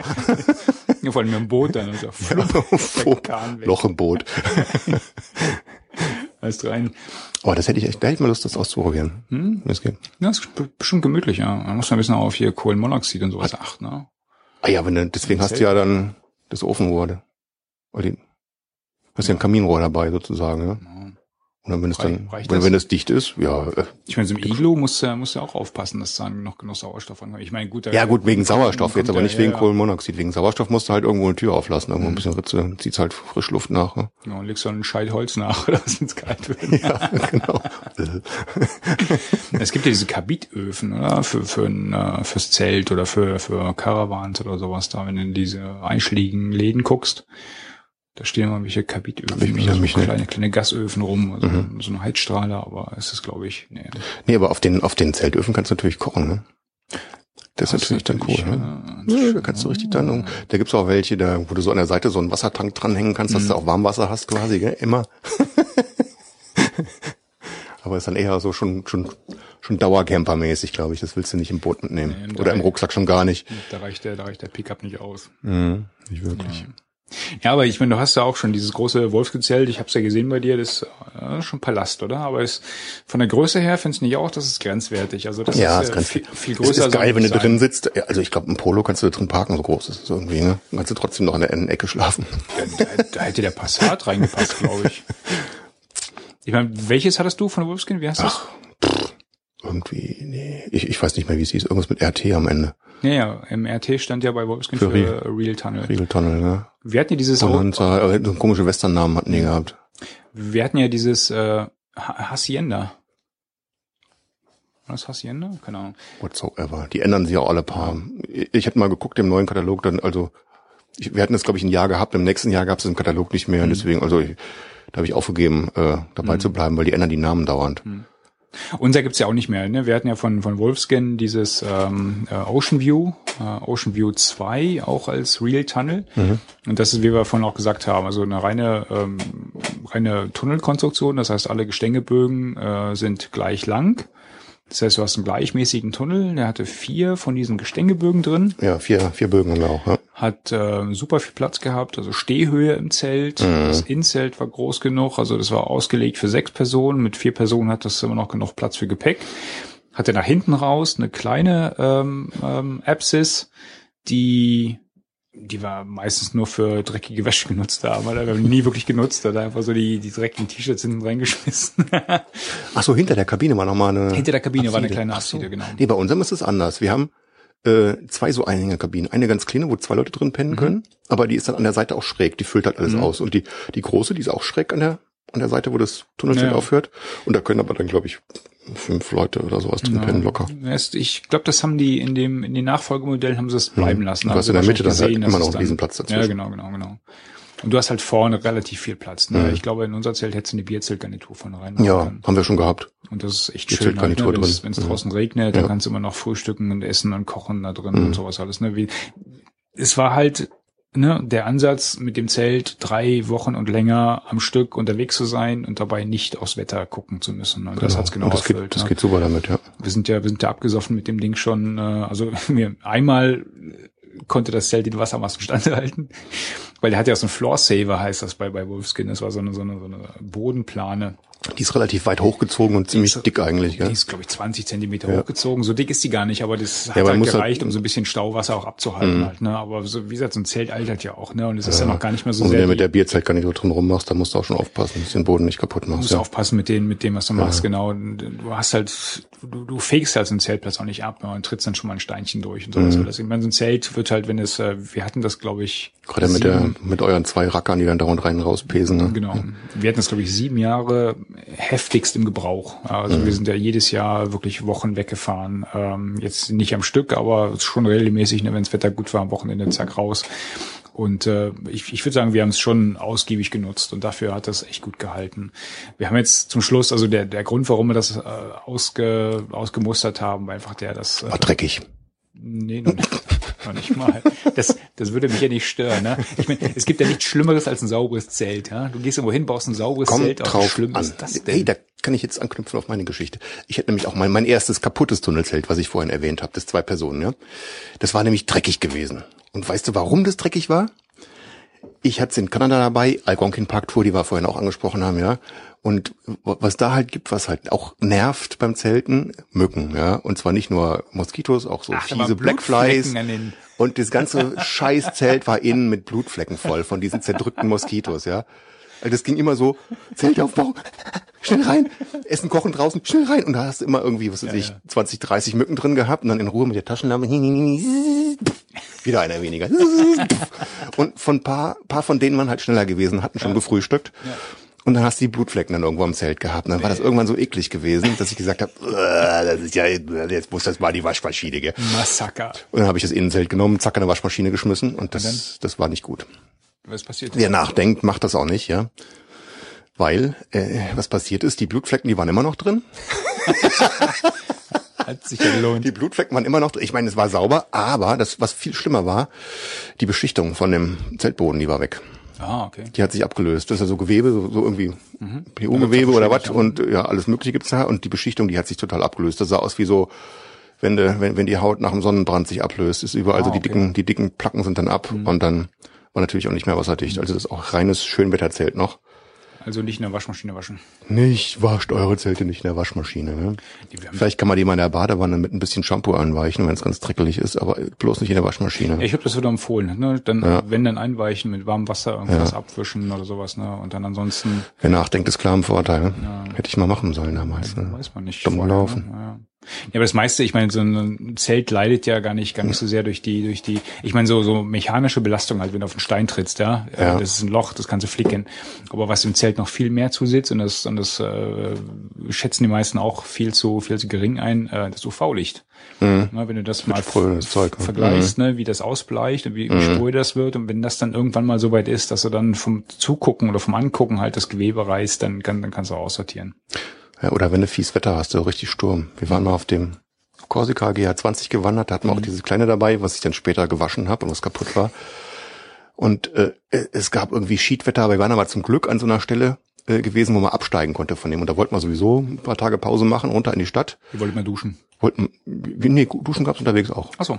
Das waren, hatte ich ja mal erzählt, oder? Die weltgeilste Dusche, die wir da irgendwie jemals erlebt hatten. Ja, Beim- mit dem Ausblick, ja, ja. Oben auf dem Ja, Berg, ja, genau. äh, irgend so eine, wie so ein Klohäuschen mit abgesägter halber Ja. Tür, konntest du vom Berg runter gucken aufs Meer, in Sonnenuntergang und dann irgendwie so 50 Meter schwarzer Schlauch, der das Wasser warm gemacht hat. Ah, ne? cool. Ja, also, Stimmt, äh, das duschen konnte man unterwegs. Aber wir, wir wollten jedenfalls runter, äh, Fressalien nachkaufen und einfach mal ein bisschen Kultur zwischendurch, nicht nur wandern. Äh, und da war echt hier dieser, voll dieser fiese Sturm, den es einmal so hat unten. Mhm. Und dann haben wir das Zelt aufgebaut und beim Aufbauen haut uns der Wind das Zelt aus der Hand, es fliegt so weg, zack, hinten in den Busch rein, ne? Oh. Und es waren Dornenbüsche. und der Wind, der bläst es da voll rein. Ich so, Uah, mein Zelt. Und das hat es nicht so richtig ganz überlebt. Ja? Aber was ich, wo ich total erstaunt, es hat da an einer Stelle so eine riesen Ratscher, es ist in, in zwei gerissen. Also nicht dieses Ripstop-Nylon, ein ganz normales Nylon war das. Aber das habe ich mit billigem Teserband, da gibt's dieses breite, durchsichtige Teserband, ja. Von innen auf die, was? Ja, genau. Aber nicht, nicht das braune, das durchsichtige. Ja? Mhm. Okay, ja. Äh, von innen auf diese Beschichtung, die ist ja ziemlich glatt, habe ich schön sauber gemacht mit Spiritus, zack, Mhm. und dann eine Bahn drauf und das, das hat Jahre noch gehalten, ne? da war ich voll erstaunt. Jahrelang mit der gerissenen Zelt, mit dem gerissenen Überzelt, auch mit, mit Spannung drauf, Mhm. kein Thema, das, das ist super gehalten. Ja, es ist die Summe der, der kleinen Schäden halt, ne? Ich meine, so ein Zelt ist mal schnell, schnell geflickt, aber wenn es dann irgendwann die Überhand nimmt, äh, ja, bei unserem Großen halt der jetzt auf Korsika viele kleine Steine reingetreten und äh, das, das sind so viele Löcher Ja, jetzt ja. drin, da wird, da Macht bin bin ich glaube ich, zwei Tage mit beschäftigt, bis ich die alle geflickt habe. Und was halt noch dazu kam, wir hatten von den vier Gestängebögen war ja einer vorher schon ein bisschen verbogen. Mhm. Das heißt, das Zelt sah vorher schon so ein bisschen windschief aus, wenn er stand. Mhm. Und auf Korsika ist mir halt auch ähm, ein Gestängebogen gebrochen, weil starker Wind hat das Zelt mal eben wieder zusammengefaltet, nachdem wir es aufgestellt hatten. Und dann hatte ich halt versucht, diese Alu-Gestänge wieder gerade zu biegen und ähm, Alu neigt halt dann dazu, eher weniger, Ja, weniger flexibel zu sein, ist halt gebrochen. Und dann hatte ich das, ähm, ich hatte zwar eine Reparaturhülse dabei, also so, ein, ne, so, ein, Mhm. so eine Hülse, die da quasi über diesen Bruch dann rüberschiebst, aber dadurch, ja, was dazu dabei ist im Reparaturset. was halt dabei ist, genau. Ähm, was normalerweise Geht das eigentlich gut? funktioniert, das jein. Ähm, also ich, bei einem anderen Zelt hat es ganz wunderbar funktioniert. Das Mhm. hatten wir auf Neuseeland auch. Ne? Wir kamen von einer Whale-Watching-Tour, zack, Zelt war gefaltet und Gestänge gebrochen, rübergeschoben.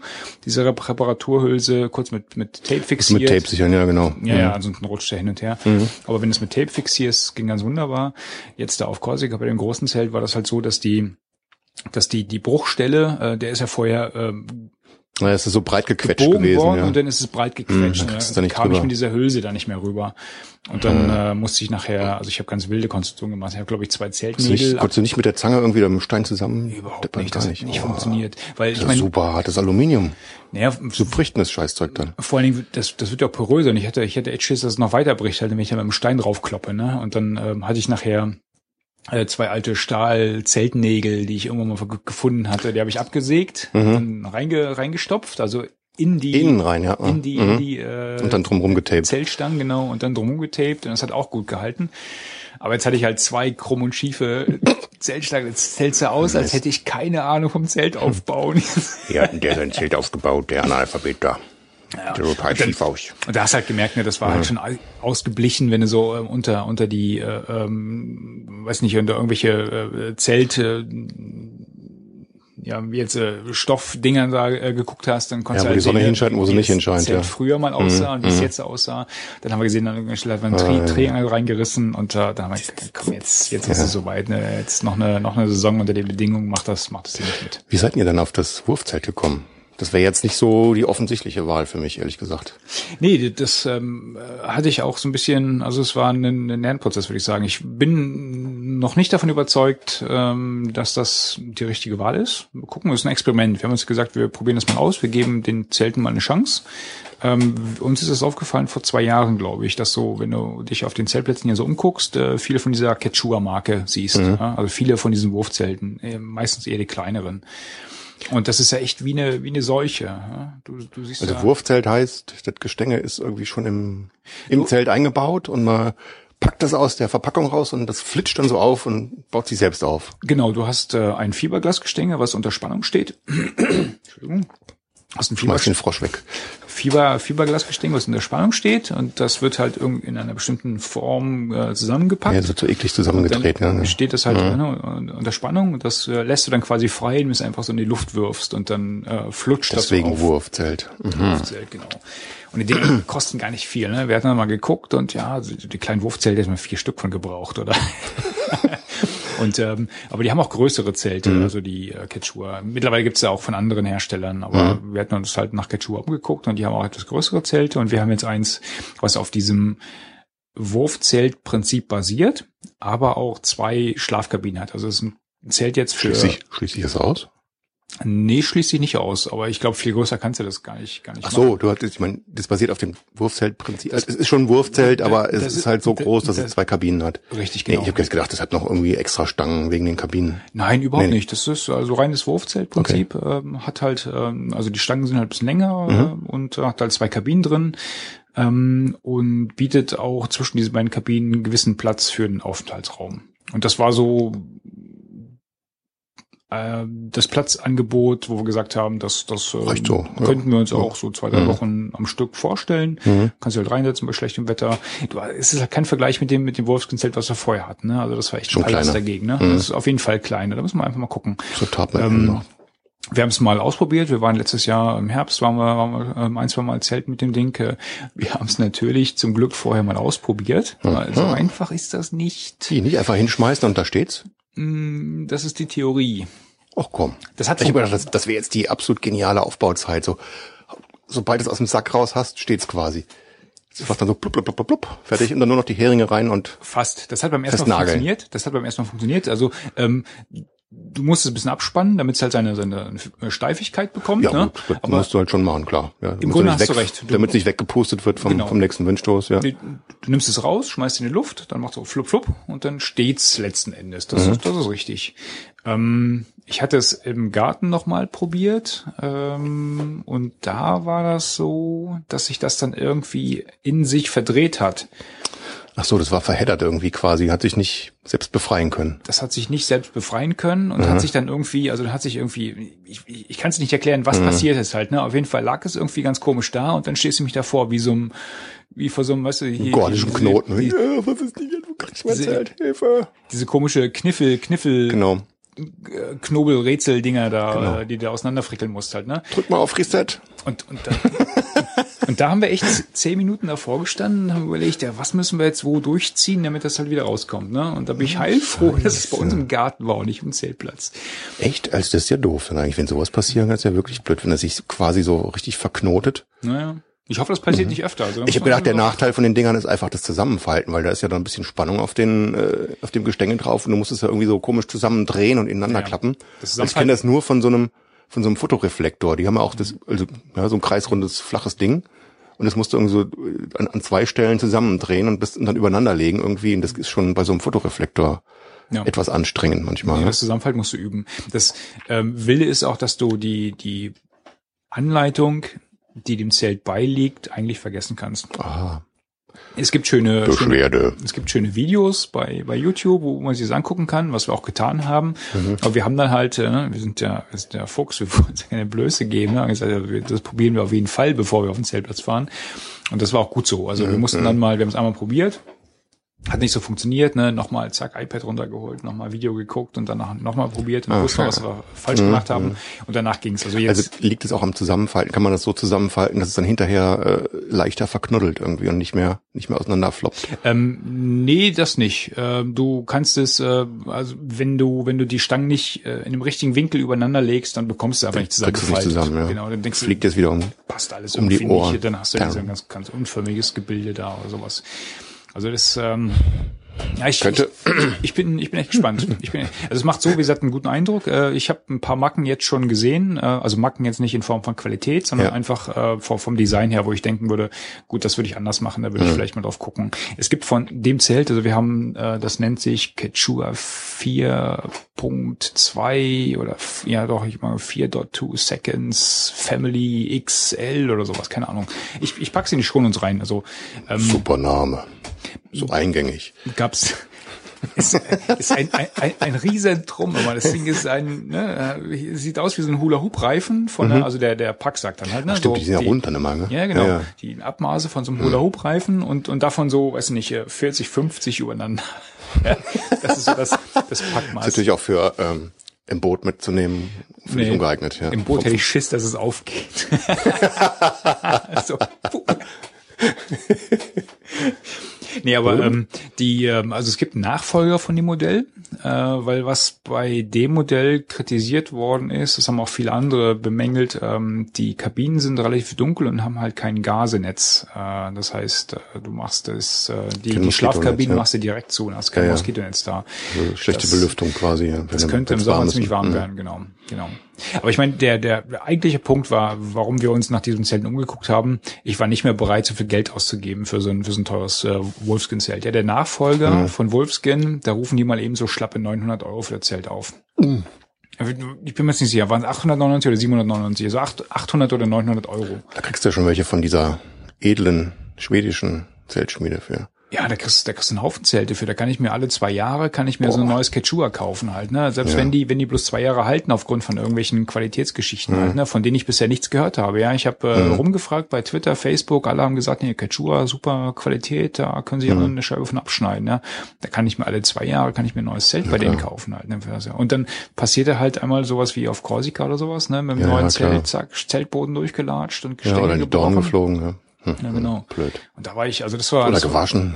Ja. Oder gewaschen, genau. Obwohl, der Vorteil von den Quechua selten ist, kannst du nicht waschen. Passt nicht in die Waschmaschine rein. Du kannst die Gestangen ja nicht rausnehmen. Mensch! Ich habe gerade ein Bild im Kopf, wie dieses Ding in der Waschmaschine aufgeht.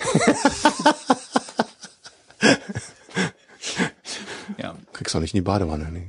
Nee, ich bin echt gespannt. Also wir hatten, äh, wir, wir werden ja nicht nur aus eigener Erfahrung aus berichten. Aus hygienischen Gründen nicht zu empfehlen. Genau. Wir werden ja nicht nur aus eigenen Erfahrung berichten, sondern äh, in unserem bekannten Freundeskreis, äh, da sind jetzt mittlerweile auch drei weitere, die sich genau dieses Zelt auch gekauft haben. Oh, also echt? da werden wir sicherlich äh, einen breiten. Äh, Habt ihr da einen Deal gemacht, so buy a bunch? Nee, gar nicht mal so. Das nee, war Zufall. eher so Zufall, ja genau. Die haben sich auch alle umgeguckt und äh, offensichtlich ist das, äh, ist das Angebot, wie gesagt, die kosten halt ein Drittel, ja. ein Viertel ja, ja, von dem, was die, was die großen kosten. Wie sind die vom Gewicht her? Verglichen zu den ja, es ist relativ teuer. Es wiegt jetzt, glaube ich, 15, 15 Kilo, hm. irgendwas zwischen 15 und 20 Kilo, meine ich. Nichts für den Leichtgewichtsfreak. Nee, nee, nee. Dafür, also, dafür ist es auch nicht Ich meine, das ist jetzt auch ein großes, aber ja, ja. In, in, der entsprechend kleineren Form sind die auch noch ein bisschen schwerer, oder? Weißt ähm, nee, die kleineren, die wiegen, die wiegen, glaube ich, fast. Glas, Glasfasergestänge ist ein bisschen schwerer als Alu wahrscheinlich, ja. gell? deswegen. Die kosten 50 oder 30, 30 Euro, 40 Euro. Ich meine, was ist groß uh, überlegen? Ja, so ein ja, ne? Wenn du ein Festivalzelt haben willst, kaufst du eins für eine Saison und dann mhm. hast halt nicht viel Platz drin, ne? Aber so, also ja, offensichtlich ja, gut, gibt's da, ja gibt's da echt Bedarf an so einem. Du brauchst ja nicht immer Platz, manchmal kommst du drauf, dass du wenig Kram dabei hast. Ja. ja. Ich meine, die haben natürlich auch Quatsch. Es gibt von dem Modell gibt's ein, äh, eine Version, die haben ähm, eingebautes LED-Licht. Da haben sie irgendwo einen Akku äh, vernäht mhm. und du hast irgendwo auf Knopfdruck kannst du irgendwelche Gestängebögen beleuchten und denkst, ah, hallo. Will ich dir einen Puff aufbauen auf dem Zeltplatz? Das, das braucht man ja, nicht. Von der Idee her finde ich es ja interessant irgendwie, aber brauchen tut man es wirklich nicht. Ja. Wir werden berichten. Aber du hast einen Punkt angesprochen, ne? Äh, Zeltmaterialien. Wir hatten ja jetzt die Zeltformen. Äh, muss halt jeder für sich selbst, ne? Ich meine, ist ja ein bisschen Preisfrage. Ähm, Tunnelzelte haben sich durchgesetzt, haben wir gesagt. Äh, ähm, die, die Geodeten sind ein bisschen stabiler, wenn du jetzt Expeditions- äh, mhm. oder ein bisschen was ja stabileres für widrigere Wetterbedingungen haben willst, dann gab es den. Träume ich ja immer noch von. Das so ein acht Zelt oder ich weiß gar nicht, hat man welches?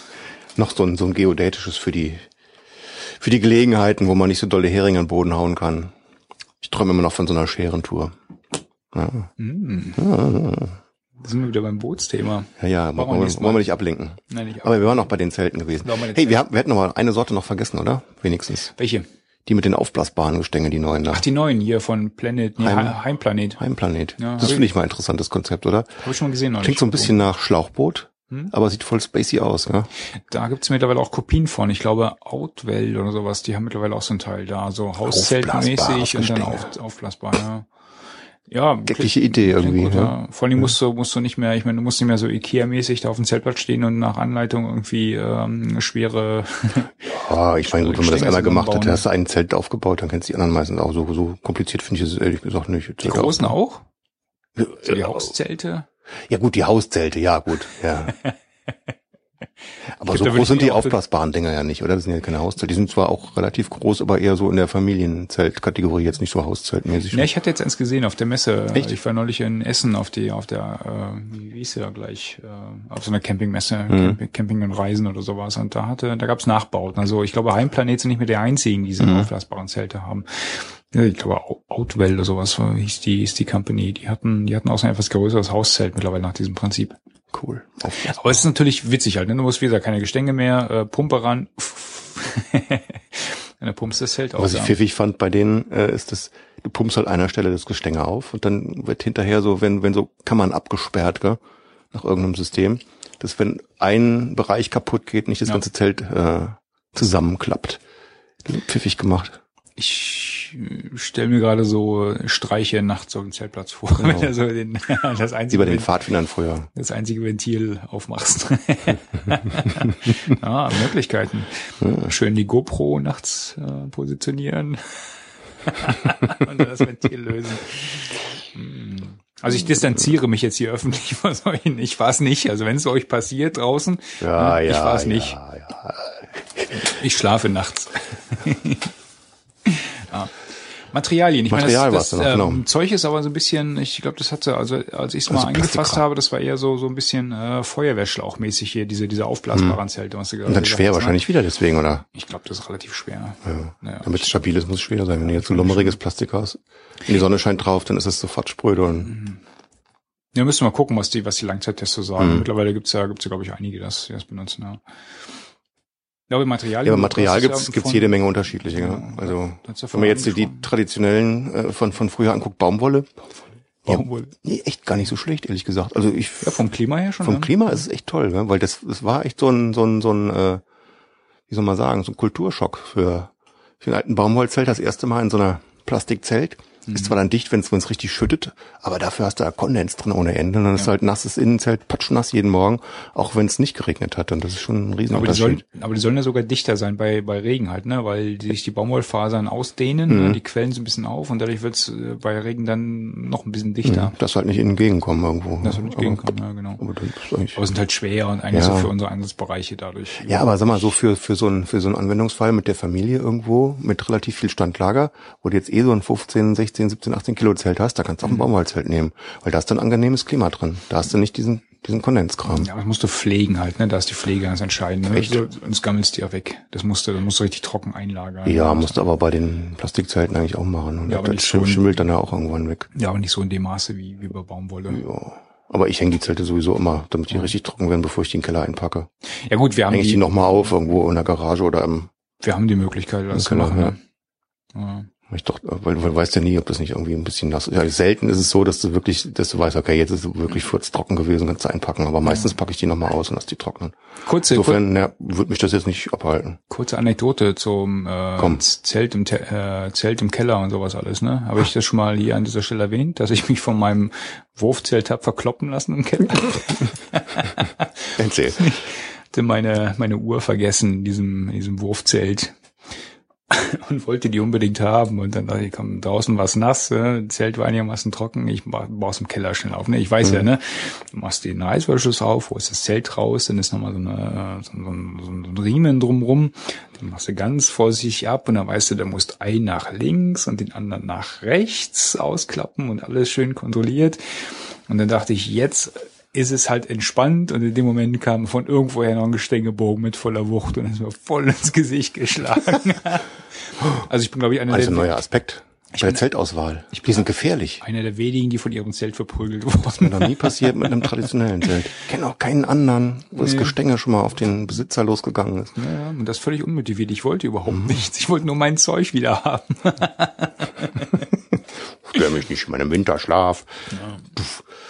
Da müssen wir gucken, ne? Ähm, Material hat man gerade, ähm, Gestänge ähm, hat man gerade das Thema, Glas, äh, Glasfaser ist natürlich, ja, daran erkennt man normalerweise Billigzelte, oder? Günstige Zelte. Mhm. Ich wollte nicht billig sagen, aber günstige ja, Zelte. Ja. ja. Ähm, Glasfieber hat halt den, es ist günstig im, in der Herstellung, ist schwer und man geht meistens ähm, das Risiko ein, dass wenn die Dinger brechen, dass sie also ausfasern und gleich das Zelt mit kaputt machen. Mhm. Ne? Das ist so ein bisschen, ein bisschen das Risiko dabei. Ähm, also wenn man, wenn man so äh, Zelte im Supermarkt sieht, äh, dann haben die meistens auch so Glasfieberstangen, was eigentlich ein Indikator dafür ist, dass es hier um günstigere Zelte hat. Mhm. Bei den, ein bisschen schwerer natürlich auch. Dann, ja. ja, ein bisschen schwerer, genau. Eigentlich, das der Standard ist, ist Aluminium. Mhm. Da gibt's ja verschiedene Härte gerade. Ähm, bricht nicht so schnell, aber verbiegt halt auch. Also verbiegt mei oder bricht meistens beim beim Zurückbiegen, ne? so wie es mir auf Korsika passiert das ist. liegt aber eher an den Rohren, oder? an, an so Rohrkonstruktionen allgemein. Wenn die, wenn die Rohre mal so verknickt sind, dann ja. biegst sie zurück, dann, dann, dann haben die ja irgendwie schon einen Schaden und dann bricht es da immer. Das liegt nicht am Aluminium, glaube ich. Da gibt's auch unterschiedliche Härte ja. gerade, glaube ich. Ja? Es gibt unterschiedlich gute, ja, so, so Flugzeugaluminium, was dann von den Edelherstellern verwendet wird. Das ist dann ja. schon super stabil. Da machen die die, die Stangen dann auch im, im Durchmesser dünner, dass, dass du dann nochmal Gewichtsvorteil ja. hast. Was noch schlimmer ist als, als Glasfieber ist, glaube ich, äh, ähm, Edelstahl. Ja. Ja. Aber das hast, hast du bei den Hauszelten eigentlich nur noch, oder, oder so. Diesen, das hast du so im Trekking-Bereich hast du das eigentlich gar nee, nicht mehr. Das ist so Stahl. Und was war das? Ist natürlich andere? stabil, aber sacken schwer. Naja. Und was war das andere? Kevlar. Echt? Das so hast du schon mal gesehen? Nee. Kevlar-Gestänge? Nee, nee. Nee. Nee. Das steht hier auch beim, beim Volk nur als, ne, sehr teuer und nur auf Anfrage. Spe Spezialkonstruktion. Nee. Ja, wenn du ein Zelt hast. Kevlar Carbon-Gestänge. Ähm, äh, Carbon, ich war nicht Kevlar, Carbon-Gestänge mhm. natürlich, nicht Kevlar. Können wir auf Kevlar ist ja keine Anti-Haftbeschichtung. nee, Carbon. Ja, Kevlar gibt's auch. Ja? Ja, ja. Echt? Ja, unser, unser Boot hat auch Kevlar-Anteil. Ja, aber nicht. Äh, ja, als Glasfasermatte. Kannst du auch mit Carbon, kannst du mit Glasfaser, also. Mhm. Okay. Ähm, ja, aber so als Tipp, ne, wer sich umschaut äh, nach dem Zelt, ähm, Alugestänge, das ist schon äh, ja, so Klassiker, oder? Eine gute Wahl, das ist der Klassiker, ja. da kann man nichts, da, da kann man nichts verkehrt machen. Bei den Zeltmaterialien selber haben wir, die, die Baumwolle hatten wir, ist eigentlich ja für, für Liebhaber, sage ich mal, ne? Wer, wer weiß, was er tut, also für einen Anfänger ist Baumwolle nichts. Ja, mal, wenn du, wenn du dauert, also wenn du in Gegenden unterwegs bist, wo es warm ist, wo es richtig heiß ist und ähm, nicht so oft umziehst mit dem Zelt. Also wenn du es nicht, wenn du es jeden Tag mitschleppst, dann ist halt äh, eher wichtig, dass es auch leicht ist. Wenn du, wenn du eher so Standlager machst und in warmen Gegenden, dann ist Baumwolle viel besser, würde ich sagen. Wegen der wegen, wegen ja, weil das atmet mehr, ja. Mhm. Und da hast du viel viel äh, angenehmeres äh, Klima drin, gerade in heißen Gegenden. Das macht also, also da, da würde ich nicht sagen, ist jetzt nur äh, schon schon gibt's schon gute Anwendungsfälle für. Also nicht in Deutschland.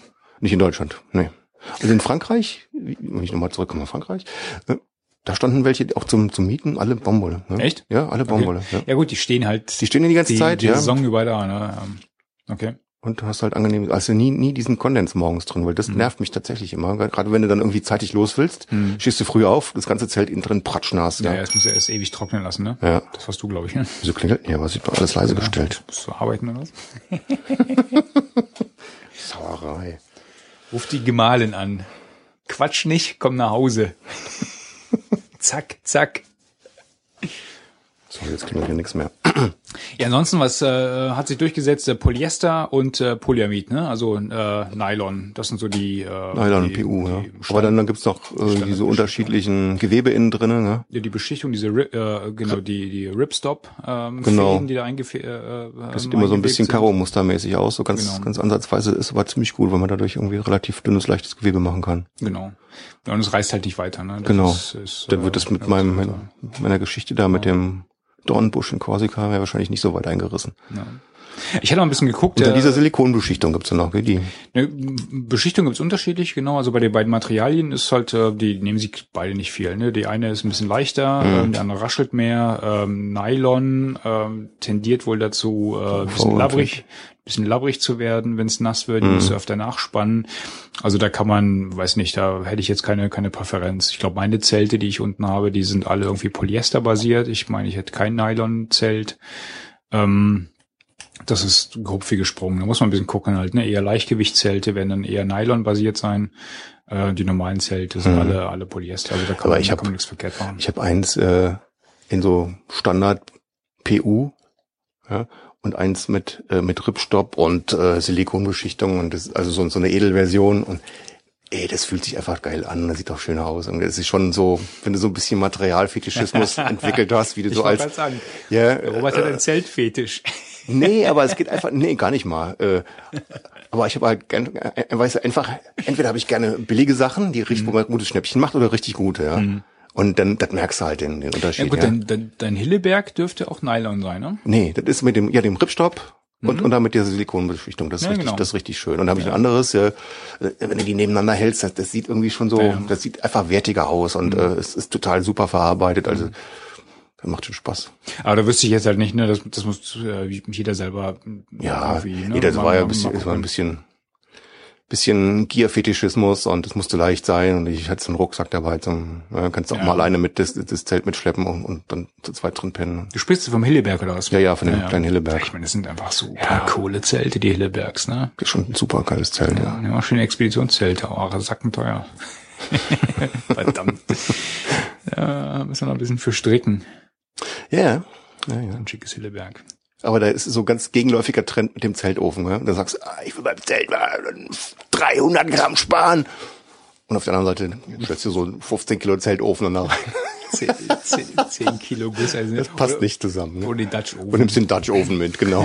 Jetzt habe ich ja beim Zelt 300 Gramm gespart, da kann ich ja den 10 Kilo Dutch Oven mitnehmen. Apropos Dutch Oven. Ich glaube, wir müssen mal eine Sondersendung machen jetzt zum Thema Outdoor Cooking. Da machen wir draußen. Aber live, mit, Ja, mit, ja, während der Benutzung. Genau. Guck mal hier irgendeinen berühmten Koch einladen, der uns dann was brutzelt dabei. Ach, machen wir selber. Quatsch und essen auch selber. Ach, den berühmten Outdoor Spirit, meinte ich. Ach so. Ach, den. Ach, den berühmten Outdoor-Koch. Mal gucken, was da so hinzaubern. Ne? Äh, Solange das nicht dieses äh, missratende Hähnchen auf äh, Zitronenrezept ist, wo wir alle, ich meine, ich kriege ja auf drei Jahre kein Skorbut mehr. Ne? So viel Vitamin C war da drin. nee, nee, das speichert der Körper nicht. Grundsätzlich schiefgelaufen. So, jetzt haben wir kurz gucken. Zelte hatten wir, da, da, da, da, Familienzelte äh, braucht man, ne? Also wie gesagt, Braucht man, ist ja, muss, ja, also ich würde da nicht unbedingt mit so einem kleinen drei Personen Zelte sowas her. Luftzelte, Wurfzelte, Einmannzelte, Einmannzelte hatten wir auch kurz angesprochen. Tipis hatten wir technisch technische Baumwolle ist mal so ein Thema, ne? Das war glaube ich auch so Baumwolle, ähm, die ummantelt war irgendwie, die- wo wo, wo so so Kunst äh, Kunstfasern eingewebt worden sind. Das war so das, äh, das war so eine Mischung äh, aus Baumwollfasern und und äh, künstlichen Fasern Vorteile der Atmungsaktivität da ein bisschen die Vorteile ne? aus beiden Welten mitzubringen. Ja. Wir hatten uns mal ein Zelt angeguckt, das war glaube ich ein VD-Zelt. Ähm, das hätte die technische Baumwolle gehabt, aber das haben wir dann nachher doch nicht genommen, ähm, weil die ja in einschlägigen Foren hat es halt nicht so gute gute Bewertung bekommen.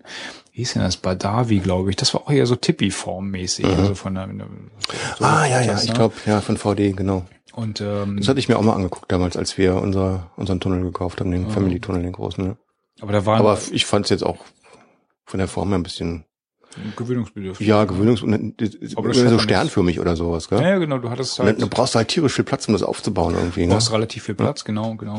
Und da war halt, wie gesagt, ich hatte ein paar negative Bewertungen zu dem Zelt gelesen und äh, dann lag es halt noch irgendwo hier beim beim ähm, Autohändler meines Ja. Vertrauens auf, auf dem Grabbeltisch, wo ich dann dachte, also irgendwas Ah. stimmt damit nicht. Und dann habe ich es auch direkt wieder direkt wieder ad acta gelegt. Zelte reinigen, hast du Hatte ich gesagt, ja, sollte Ja, man ja, nicht ja, tun. ja. Also Zelte werden Ja, schon reinigen, aber nicht in der Waschmaschine stecken, ne? Ja, Re- Reißverschlusspflege ist ein Ding. Hast du da einen Tipp oder was? Weil äh, letzten Endes. Ich habe es noch nie gemacht. Ich wollte es mal, ich wollte es mal andiskutieren irgendwie. Ne? Man, so, kann die einreiben mit irgendwas. Ja, mit mal Wachs macht man ne? das irgendwie, habe ich Ja. gehört. Gell? Aber ich hab's war die irgendwie Sand rausbürsten, weil Sand immer immer schlecht ist, weil es Ja. gibt dann äh, ja nutzt der Reißverschluss sich ab und leiert aus und dann, dann springen die halt dann irgendwie auf und damit der immer gut flutscht. Gibt es den Tipp, die, Reißverschlüsse so mit mit Wachs irgendwie zu behandeln, dass man so ein bisschen Wachs reindrückt, so dünn. Hm. Und dann sollen die wieder gut flutschen und äh, ja, sich nicht so schnell abnutzen. Dann verhindert das so dieses Aufspringen, das klassische, ne? dass der mittendrin irgendwo aufgeht. Aber ich habe ehrlich gesagt noch nie gemacht. Das Thema hatten wir nämlich bei dem, bei dem Wol- Wolfskin-Zelt auch. Also da waren äh, ein, Mhm. zwei Stellen im Reißverschluss, wo du genau ist, da geht's jetzt schief halt. Ne? Wir Mhm. sind dann nachher schon auf der anderen Seite rausgegangen. Also Gottlob Ja, hatte so. das Ding mehrere Eingänge. Aber du. Äh, Ja, schlimmer wäre, wenn man nicht mehr rauskommt. Ja? Aber wenn die Hilfe, Hilfe, Reißverschluss klemmt. helfen Sie mir raus. Haben Sie denn kein Messer? Machen Sie bloß keinen noch in mein Zelt. Genau, das Zelt war teuer. Nee, habe ich ja, also das ist mit dem Wachs habe ich gehört, so Kerzenwachs oder was. Ja, ja. Einfach mit der alten Kerze so Ja, rüber, genau. rüberreiben und Drüber das ein schrabbeln, bisschen, ne? ja genau, ein Nicht so bisschen. dick, aber so ein bisschen, das ist wieder. Ja, man kann natürlich auch Sprühwachs. Oh, nee, ist Quatsch, gell? Sprühwachs? Was nebendran aufs Zelt, da sieht das richtig versaut aus. Nee, Ja, bei einer Kerze nee, drüber nee, schrubbeln nee, ist besser. Ne? Also lieber was, was, Ja, ja. was, was härteres, was da nicht so rum, Und rumsaugt. Ballistol, Genau. Sprühöl. Mit dem Punktöler auftragen. Ja, was ist denn, wenn, wenn man mal kein Zelt hat und dann übernachten muss? Motel? Nein!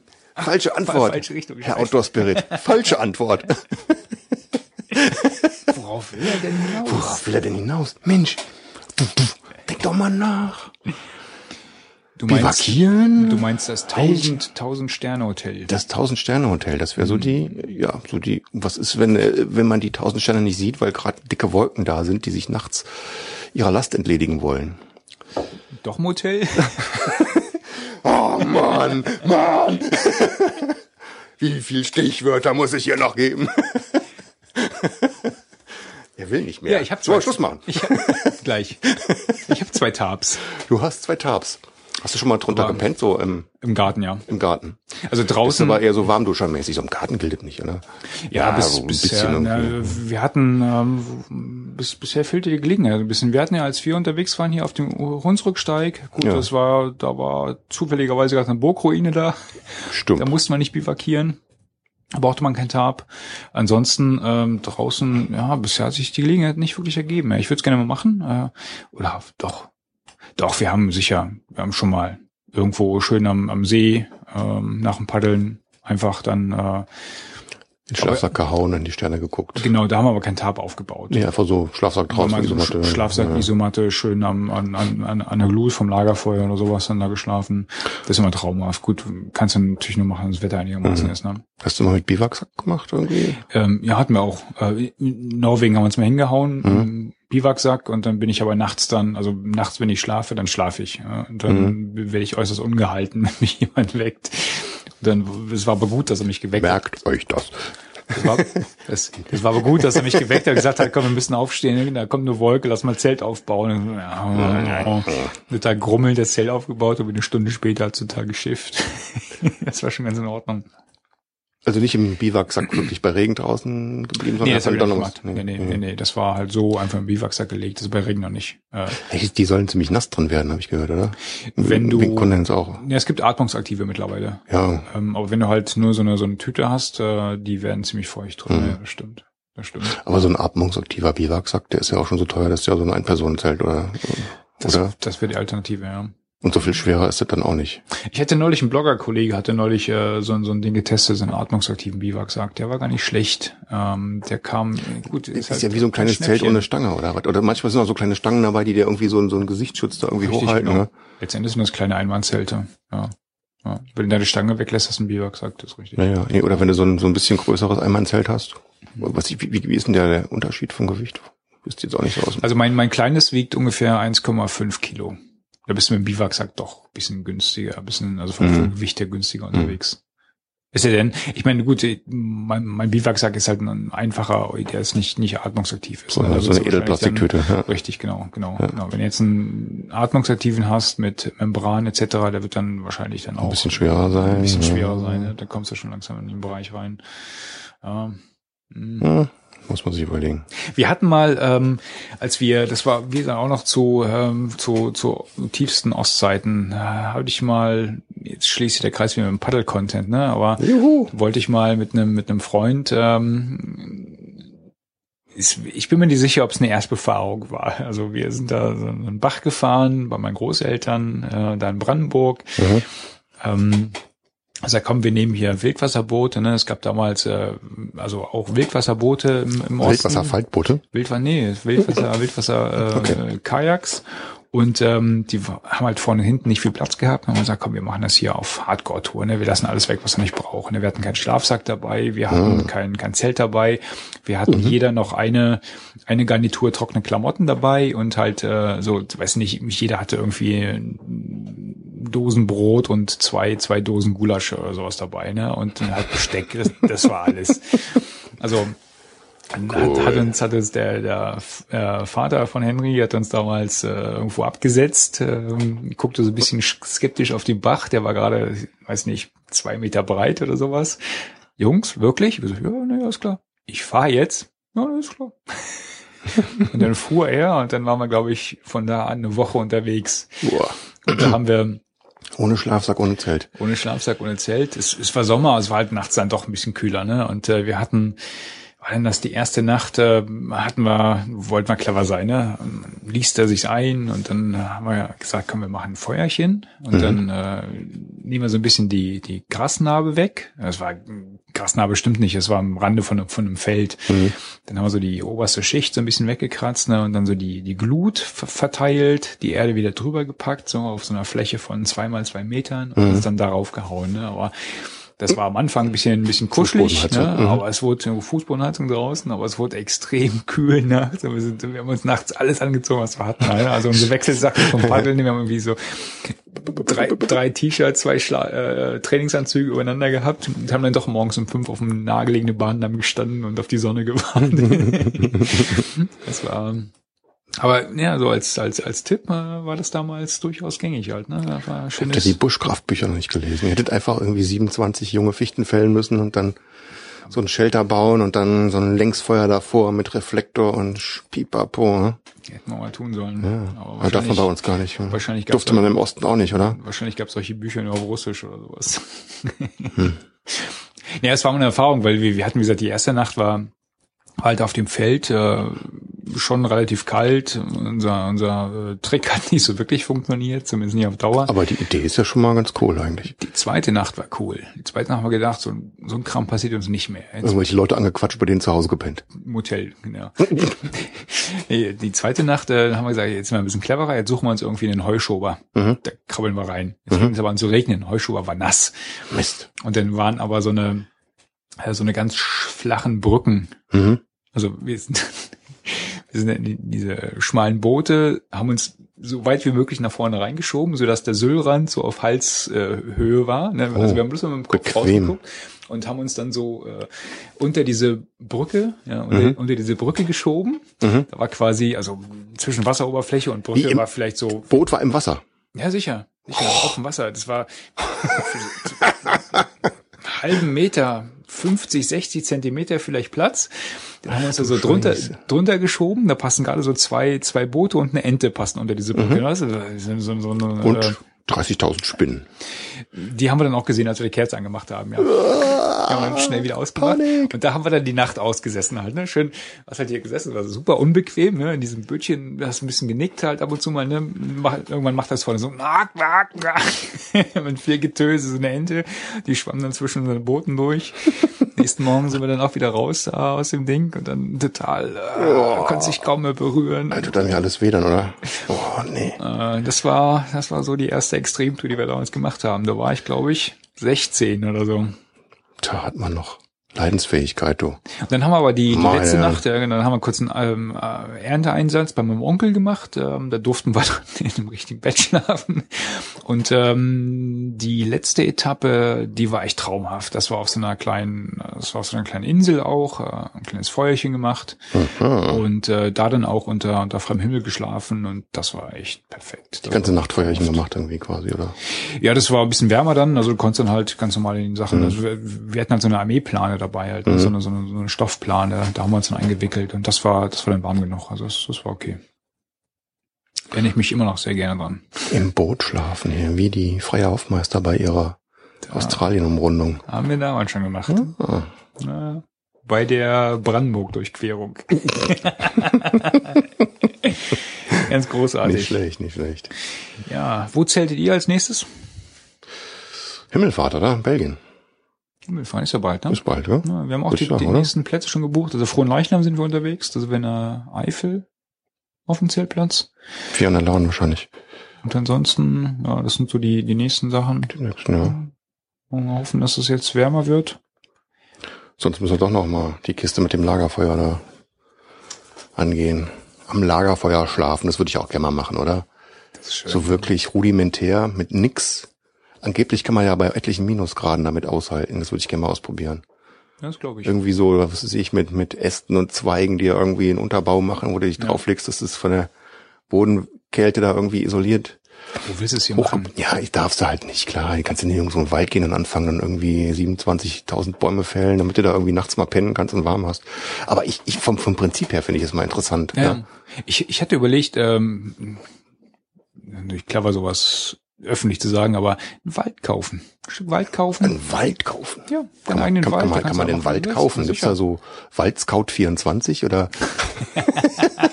Wo geht denn das? Wo kauft man denn einen Wald? Nee, gibt's aber. Oder musst du so einen alten Grafen kennen, dem noch so Gemarkungen gehören? Nee, es gibt, glaube ich, viel, viel Wald, der von öffentlicher Hand äh, verkauft wird. Aha. Und dann kannst du halt dann, dann, keine Ahnung wie viel, kannst du Wald kaufen. Und dann kannst du natürlich dann dein Biwak Muss man aufbauen. nicht Förster sein dafür? Wer will nee, was? Nein, nein. nee, muss einen einstellen. Nee, nee. Wenn du, ähm, ich hätte mal angefangen, so ein bisschen zu recherchieren. Ähm, das, ähm, wenn du gewisse Größen kaufst, dann musst du, weiß nicht, irgendwie landwirtschaftliche Ausbildung, bla. Aber jetzt so für, für du könntest ja für einen Eigenbedarf irgendwie Brennholz oder sowas. So 30, 40 Quadratkilometer geht ja für den Eigenbedarf. Ich habe einen großen Ofen, ein Zelt zu Hause im Auto. Ja, ich will ja meine private Joggingstrecke haben. Ja, aber sowas wäre doch ein schöner privater Wald. Dann kannst du natürlich äh, deine, ja, hast eine schöne Kannst du Survival-Kurse. dann, kannst du dann machen, was du, ja klar. Meine Bäume, die kann ich fällen, wann ich will. Richtig. Und jeden Geocacher, der da Bäume hier T, T5er reinhängt, den jagen wir raus. zack, 50 Prozent der Zuhörer weg.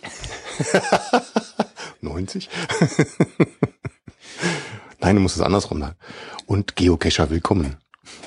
Ihr müsst dafür halt die Wege freischneiden ab und zu. Auf dem. Weg zum Cache bitte äh, Äste Genau. auflesen, die äh, auf öffentliche Straßen rauswachsen. Ja, ja, nee, ist aber, äh, wo willst du sowas machen? Das ist das Problem Quatsch, halt. Ne? ja. Darfst du nicht und kannst du nicht und ja, willst du nicht. Du musst da irgendwo hingehen, wo halt äh, so dünn besiedelt ist, dass es erlaubt ist oder keinen interessiert. Die Eifel. Äh, außerhalb von Deutschland? Richtig weit, irgendwas ist sich so Nordskandinavien irgendwo in der Pampa oder Da musst du gar nicht so weit. äh, Hier so äh, Rumänien da die Ecke, da gibt's ja, glaube ich, auch noch richtig gibt's auch noch Gegend. Ja. Irgendwas, wo viel Gegend ist. viel Gegend. Viel Gegend, wenig Leute. Hm. Ach, da geht noch was, gucken wir mal. Gut, Nicht, nicht, dass wir was gegen Leute hätten. was haben wir jetzt? Anderthalb Stunden, Boah, wo sich Leute wieder beschweren? hat sich einer beschwert? Och, nö. Haben wir denn irgendwas noch, noch vergessen hier? Schallschutz, komm hör auf. Schall, Schallschutz. Ja, mal. Schallschutz, das ist doch das, also, Habt ihr noch nie gehabt? Denn so ein Schallschutz so, als ich Thema hatte- beim Zelten? Ach, warte mal, ich hatte ja hier, mein Ausdruck ist ja noch älter, da steht Schallschutz ja nicht mehr drauf. Ja. nee, aber es ist, ist doch so ein klassisches Problem. Wenn du gehst zelten auf einen Campingplatz und dann bist du ja nicht alleine meistens, ja. Und dann ja, wird im Zelt rumgeflüstert. Eigentlich will man das ja. Aber auch wenn du flüsterst, die Nachbarn hören das trotzdem alle. Ja. Ja. Oder wenn dann, wenn die Nachbarn irgendwelche Sachen machen oder du irgendwelche Sachen machst, wo man halt nicht bei flüstern kann, das hören dann auch alle. Ich muss mal kurz raus. Und also das ist ja die eine Richtung, die was was eher so ein bisschen unangenehm ist, vielleicht die Privatsphäre stört, oder was eigentlich noch viel mehr nervt, ist, wenn dann irgendwelche Leute draußen sind, die halt noch nicht pennen wollen und du Die bist halt sackenmüde, weil du den ganzen Tag irgendwie äh, gekämpft hast draußen und dann was mal in der frischen Luft und bist dann willst, willst dann endlich mal einen Schlafsack und dann ist dann noch irgendwie Party nebendran Ja. ja. und dann geht das irgendwie Wie da. wir letztes Jahr leidvoll in Italien erfahren durften. Ja, wir aus morgens um drei Palaver gemacht da wünsche ich mir immer Schallschutzzelte irgendwie. Kann man das nicht erfinden? Darum gibt's auch Gibt's? Oro, Oropax. Oropax. Ja. Noch mehr. Das dämmt nicht genug. Ja, was willst Das noch alles dämmt nicht machen? genug. Irgendwie so Gegenschall, Gegenschall, ja, von so, so, so ein Bose-System ins Zelt einbauen. der dann den Schall draußen vom Zelt aufnimmt und Genau, und direkt innen drin direkt wegkompensiert, genau. Was meinst du, wie die anderen gucken mal, ja? wenn die Party machen vom Zelt und die hören sich plötzlich selber nicht mehr.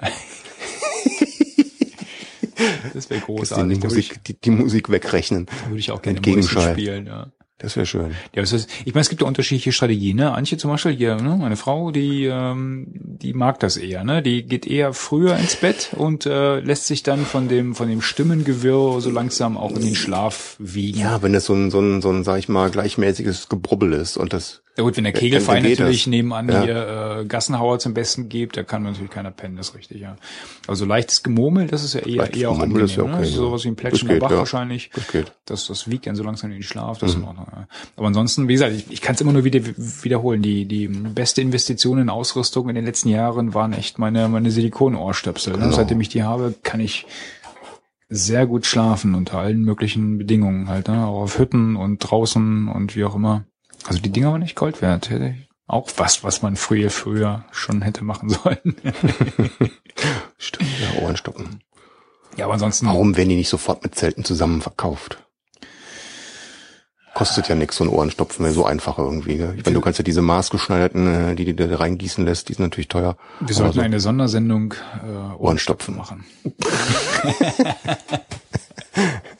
In, es aber eher Indoor-Spirit als Outdoor.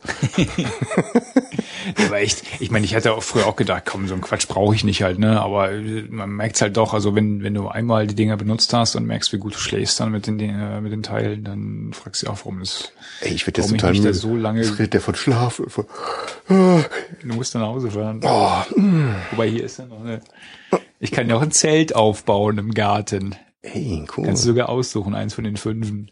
Ne, das große baue ich dir nicht auf. Das krieg, kriegen wir nicht mehr zusammen. Oder das Wurfzelt. Das Wurfzelt. Oh, das könnte funktionieren. ja, ja. Ja. Gut. ja, Mensch, Zeit ist um. haben wir uns mal ein bisschen durch die Zeltthematik durchpalavert. Durchgecampt. Ja, Gecampt oder gecampt? gekämmt, durchgekämmt. Was machen wir nächstes Mal? Wieder in vier Wochen? Ja, Sind wir da beide da? keine Oder sind wir unterwegs? Jetzt kommen wir die Zeit der, der langen, der langen Da Wochenende. müssen wir live Aber- machen von draußen. Aber wir, wir könnten ja wieder auf den Dienstagstermin. Ja, ja, wieder dienstags. Okay. Ja, ja, Was schon? Vier Wochen? Suchen wir uns gleich mal raus. genau. Ansonsten vielen Dank Ja, fürs Zuhören. ich hoffe, es hat euch Spaß gemacht. Mir hat jedenfalls Spaß gemacht. Mir auch. In diesem Jo. Sinne, dann, äh, wie gesagt, wenn es euch äh, Anregungen gegeben hat, vielleicht mal das Zelten ausprobieren, ähm, dann, dann ähm, eigentlich kannst du nichts verkehrt machen halt. Ne? Du musst ja nicht Nee. mit einem Riesenzelt anfangen, zack, ein kleines Zelt ausleihen, den nächstbesten Zeltplatz um die Ecke, ne? falls ihm das nicht Spaß macht äh, oder, oder irgendwas dazwischen kommt, dann kann man nach Hause fahren. Probiert's einfach mal aus. Falls es keinen Spaß macht, anderen Zeltplatz nehmen. Beim nächsten Mal zum Beispiel gibt's genug Auswahl. Also raus mit euch und äh, bis zum nächsten Mal. Wir sind auch raus. Wir sind auch raus. Cheerio. Tschüss.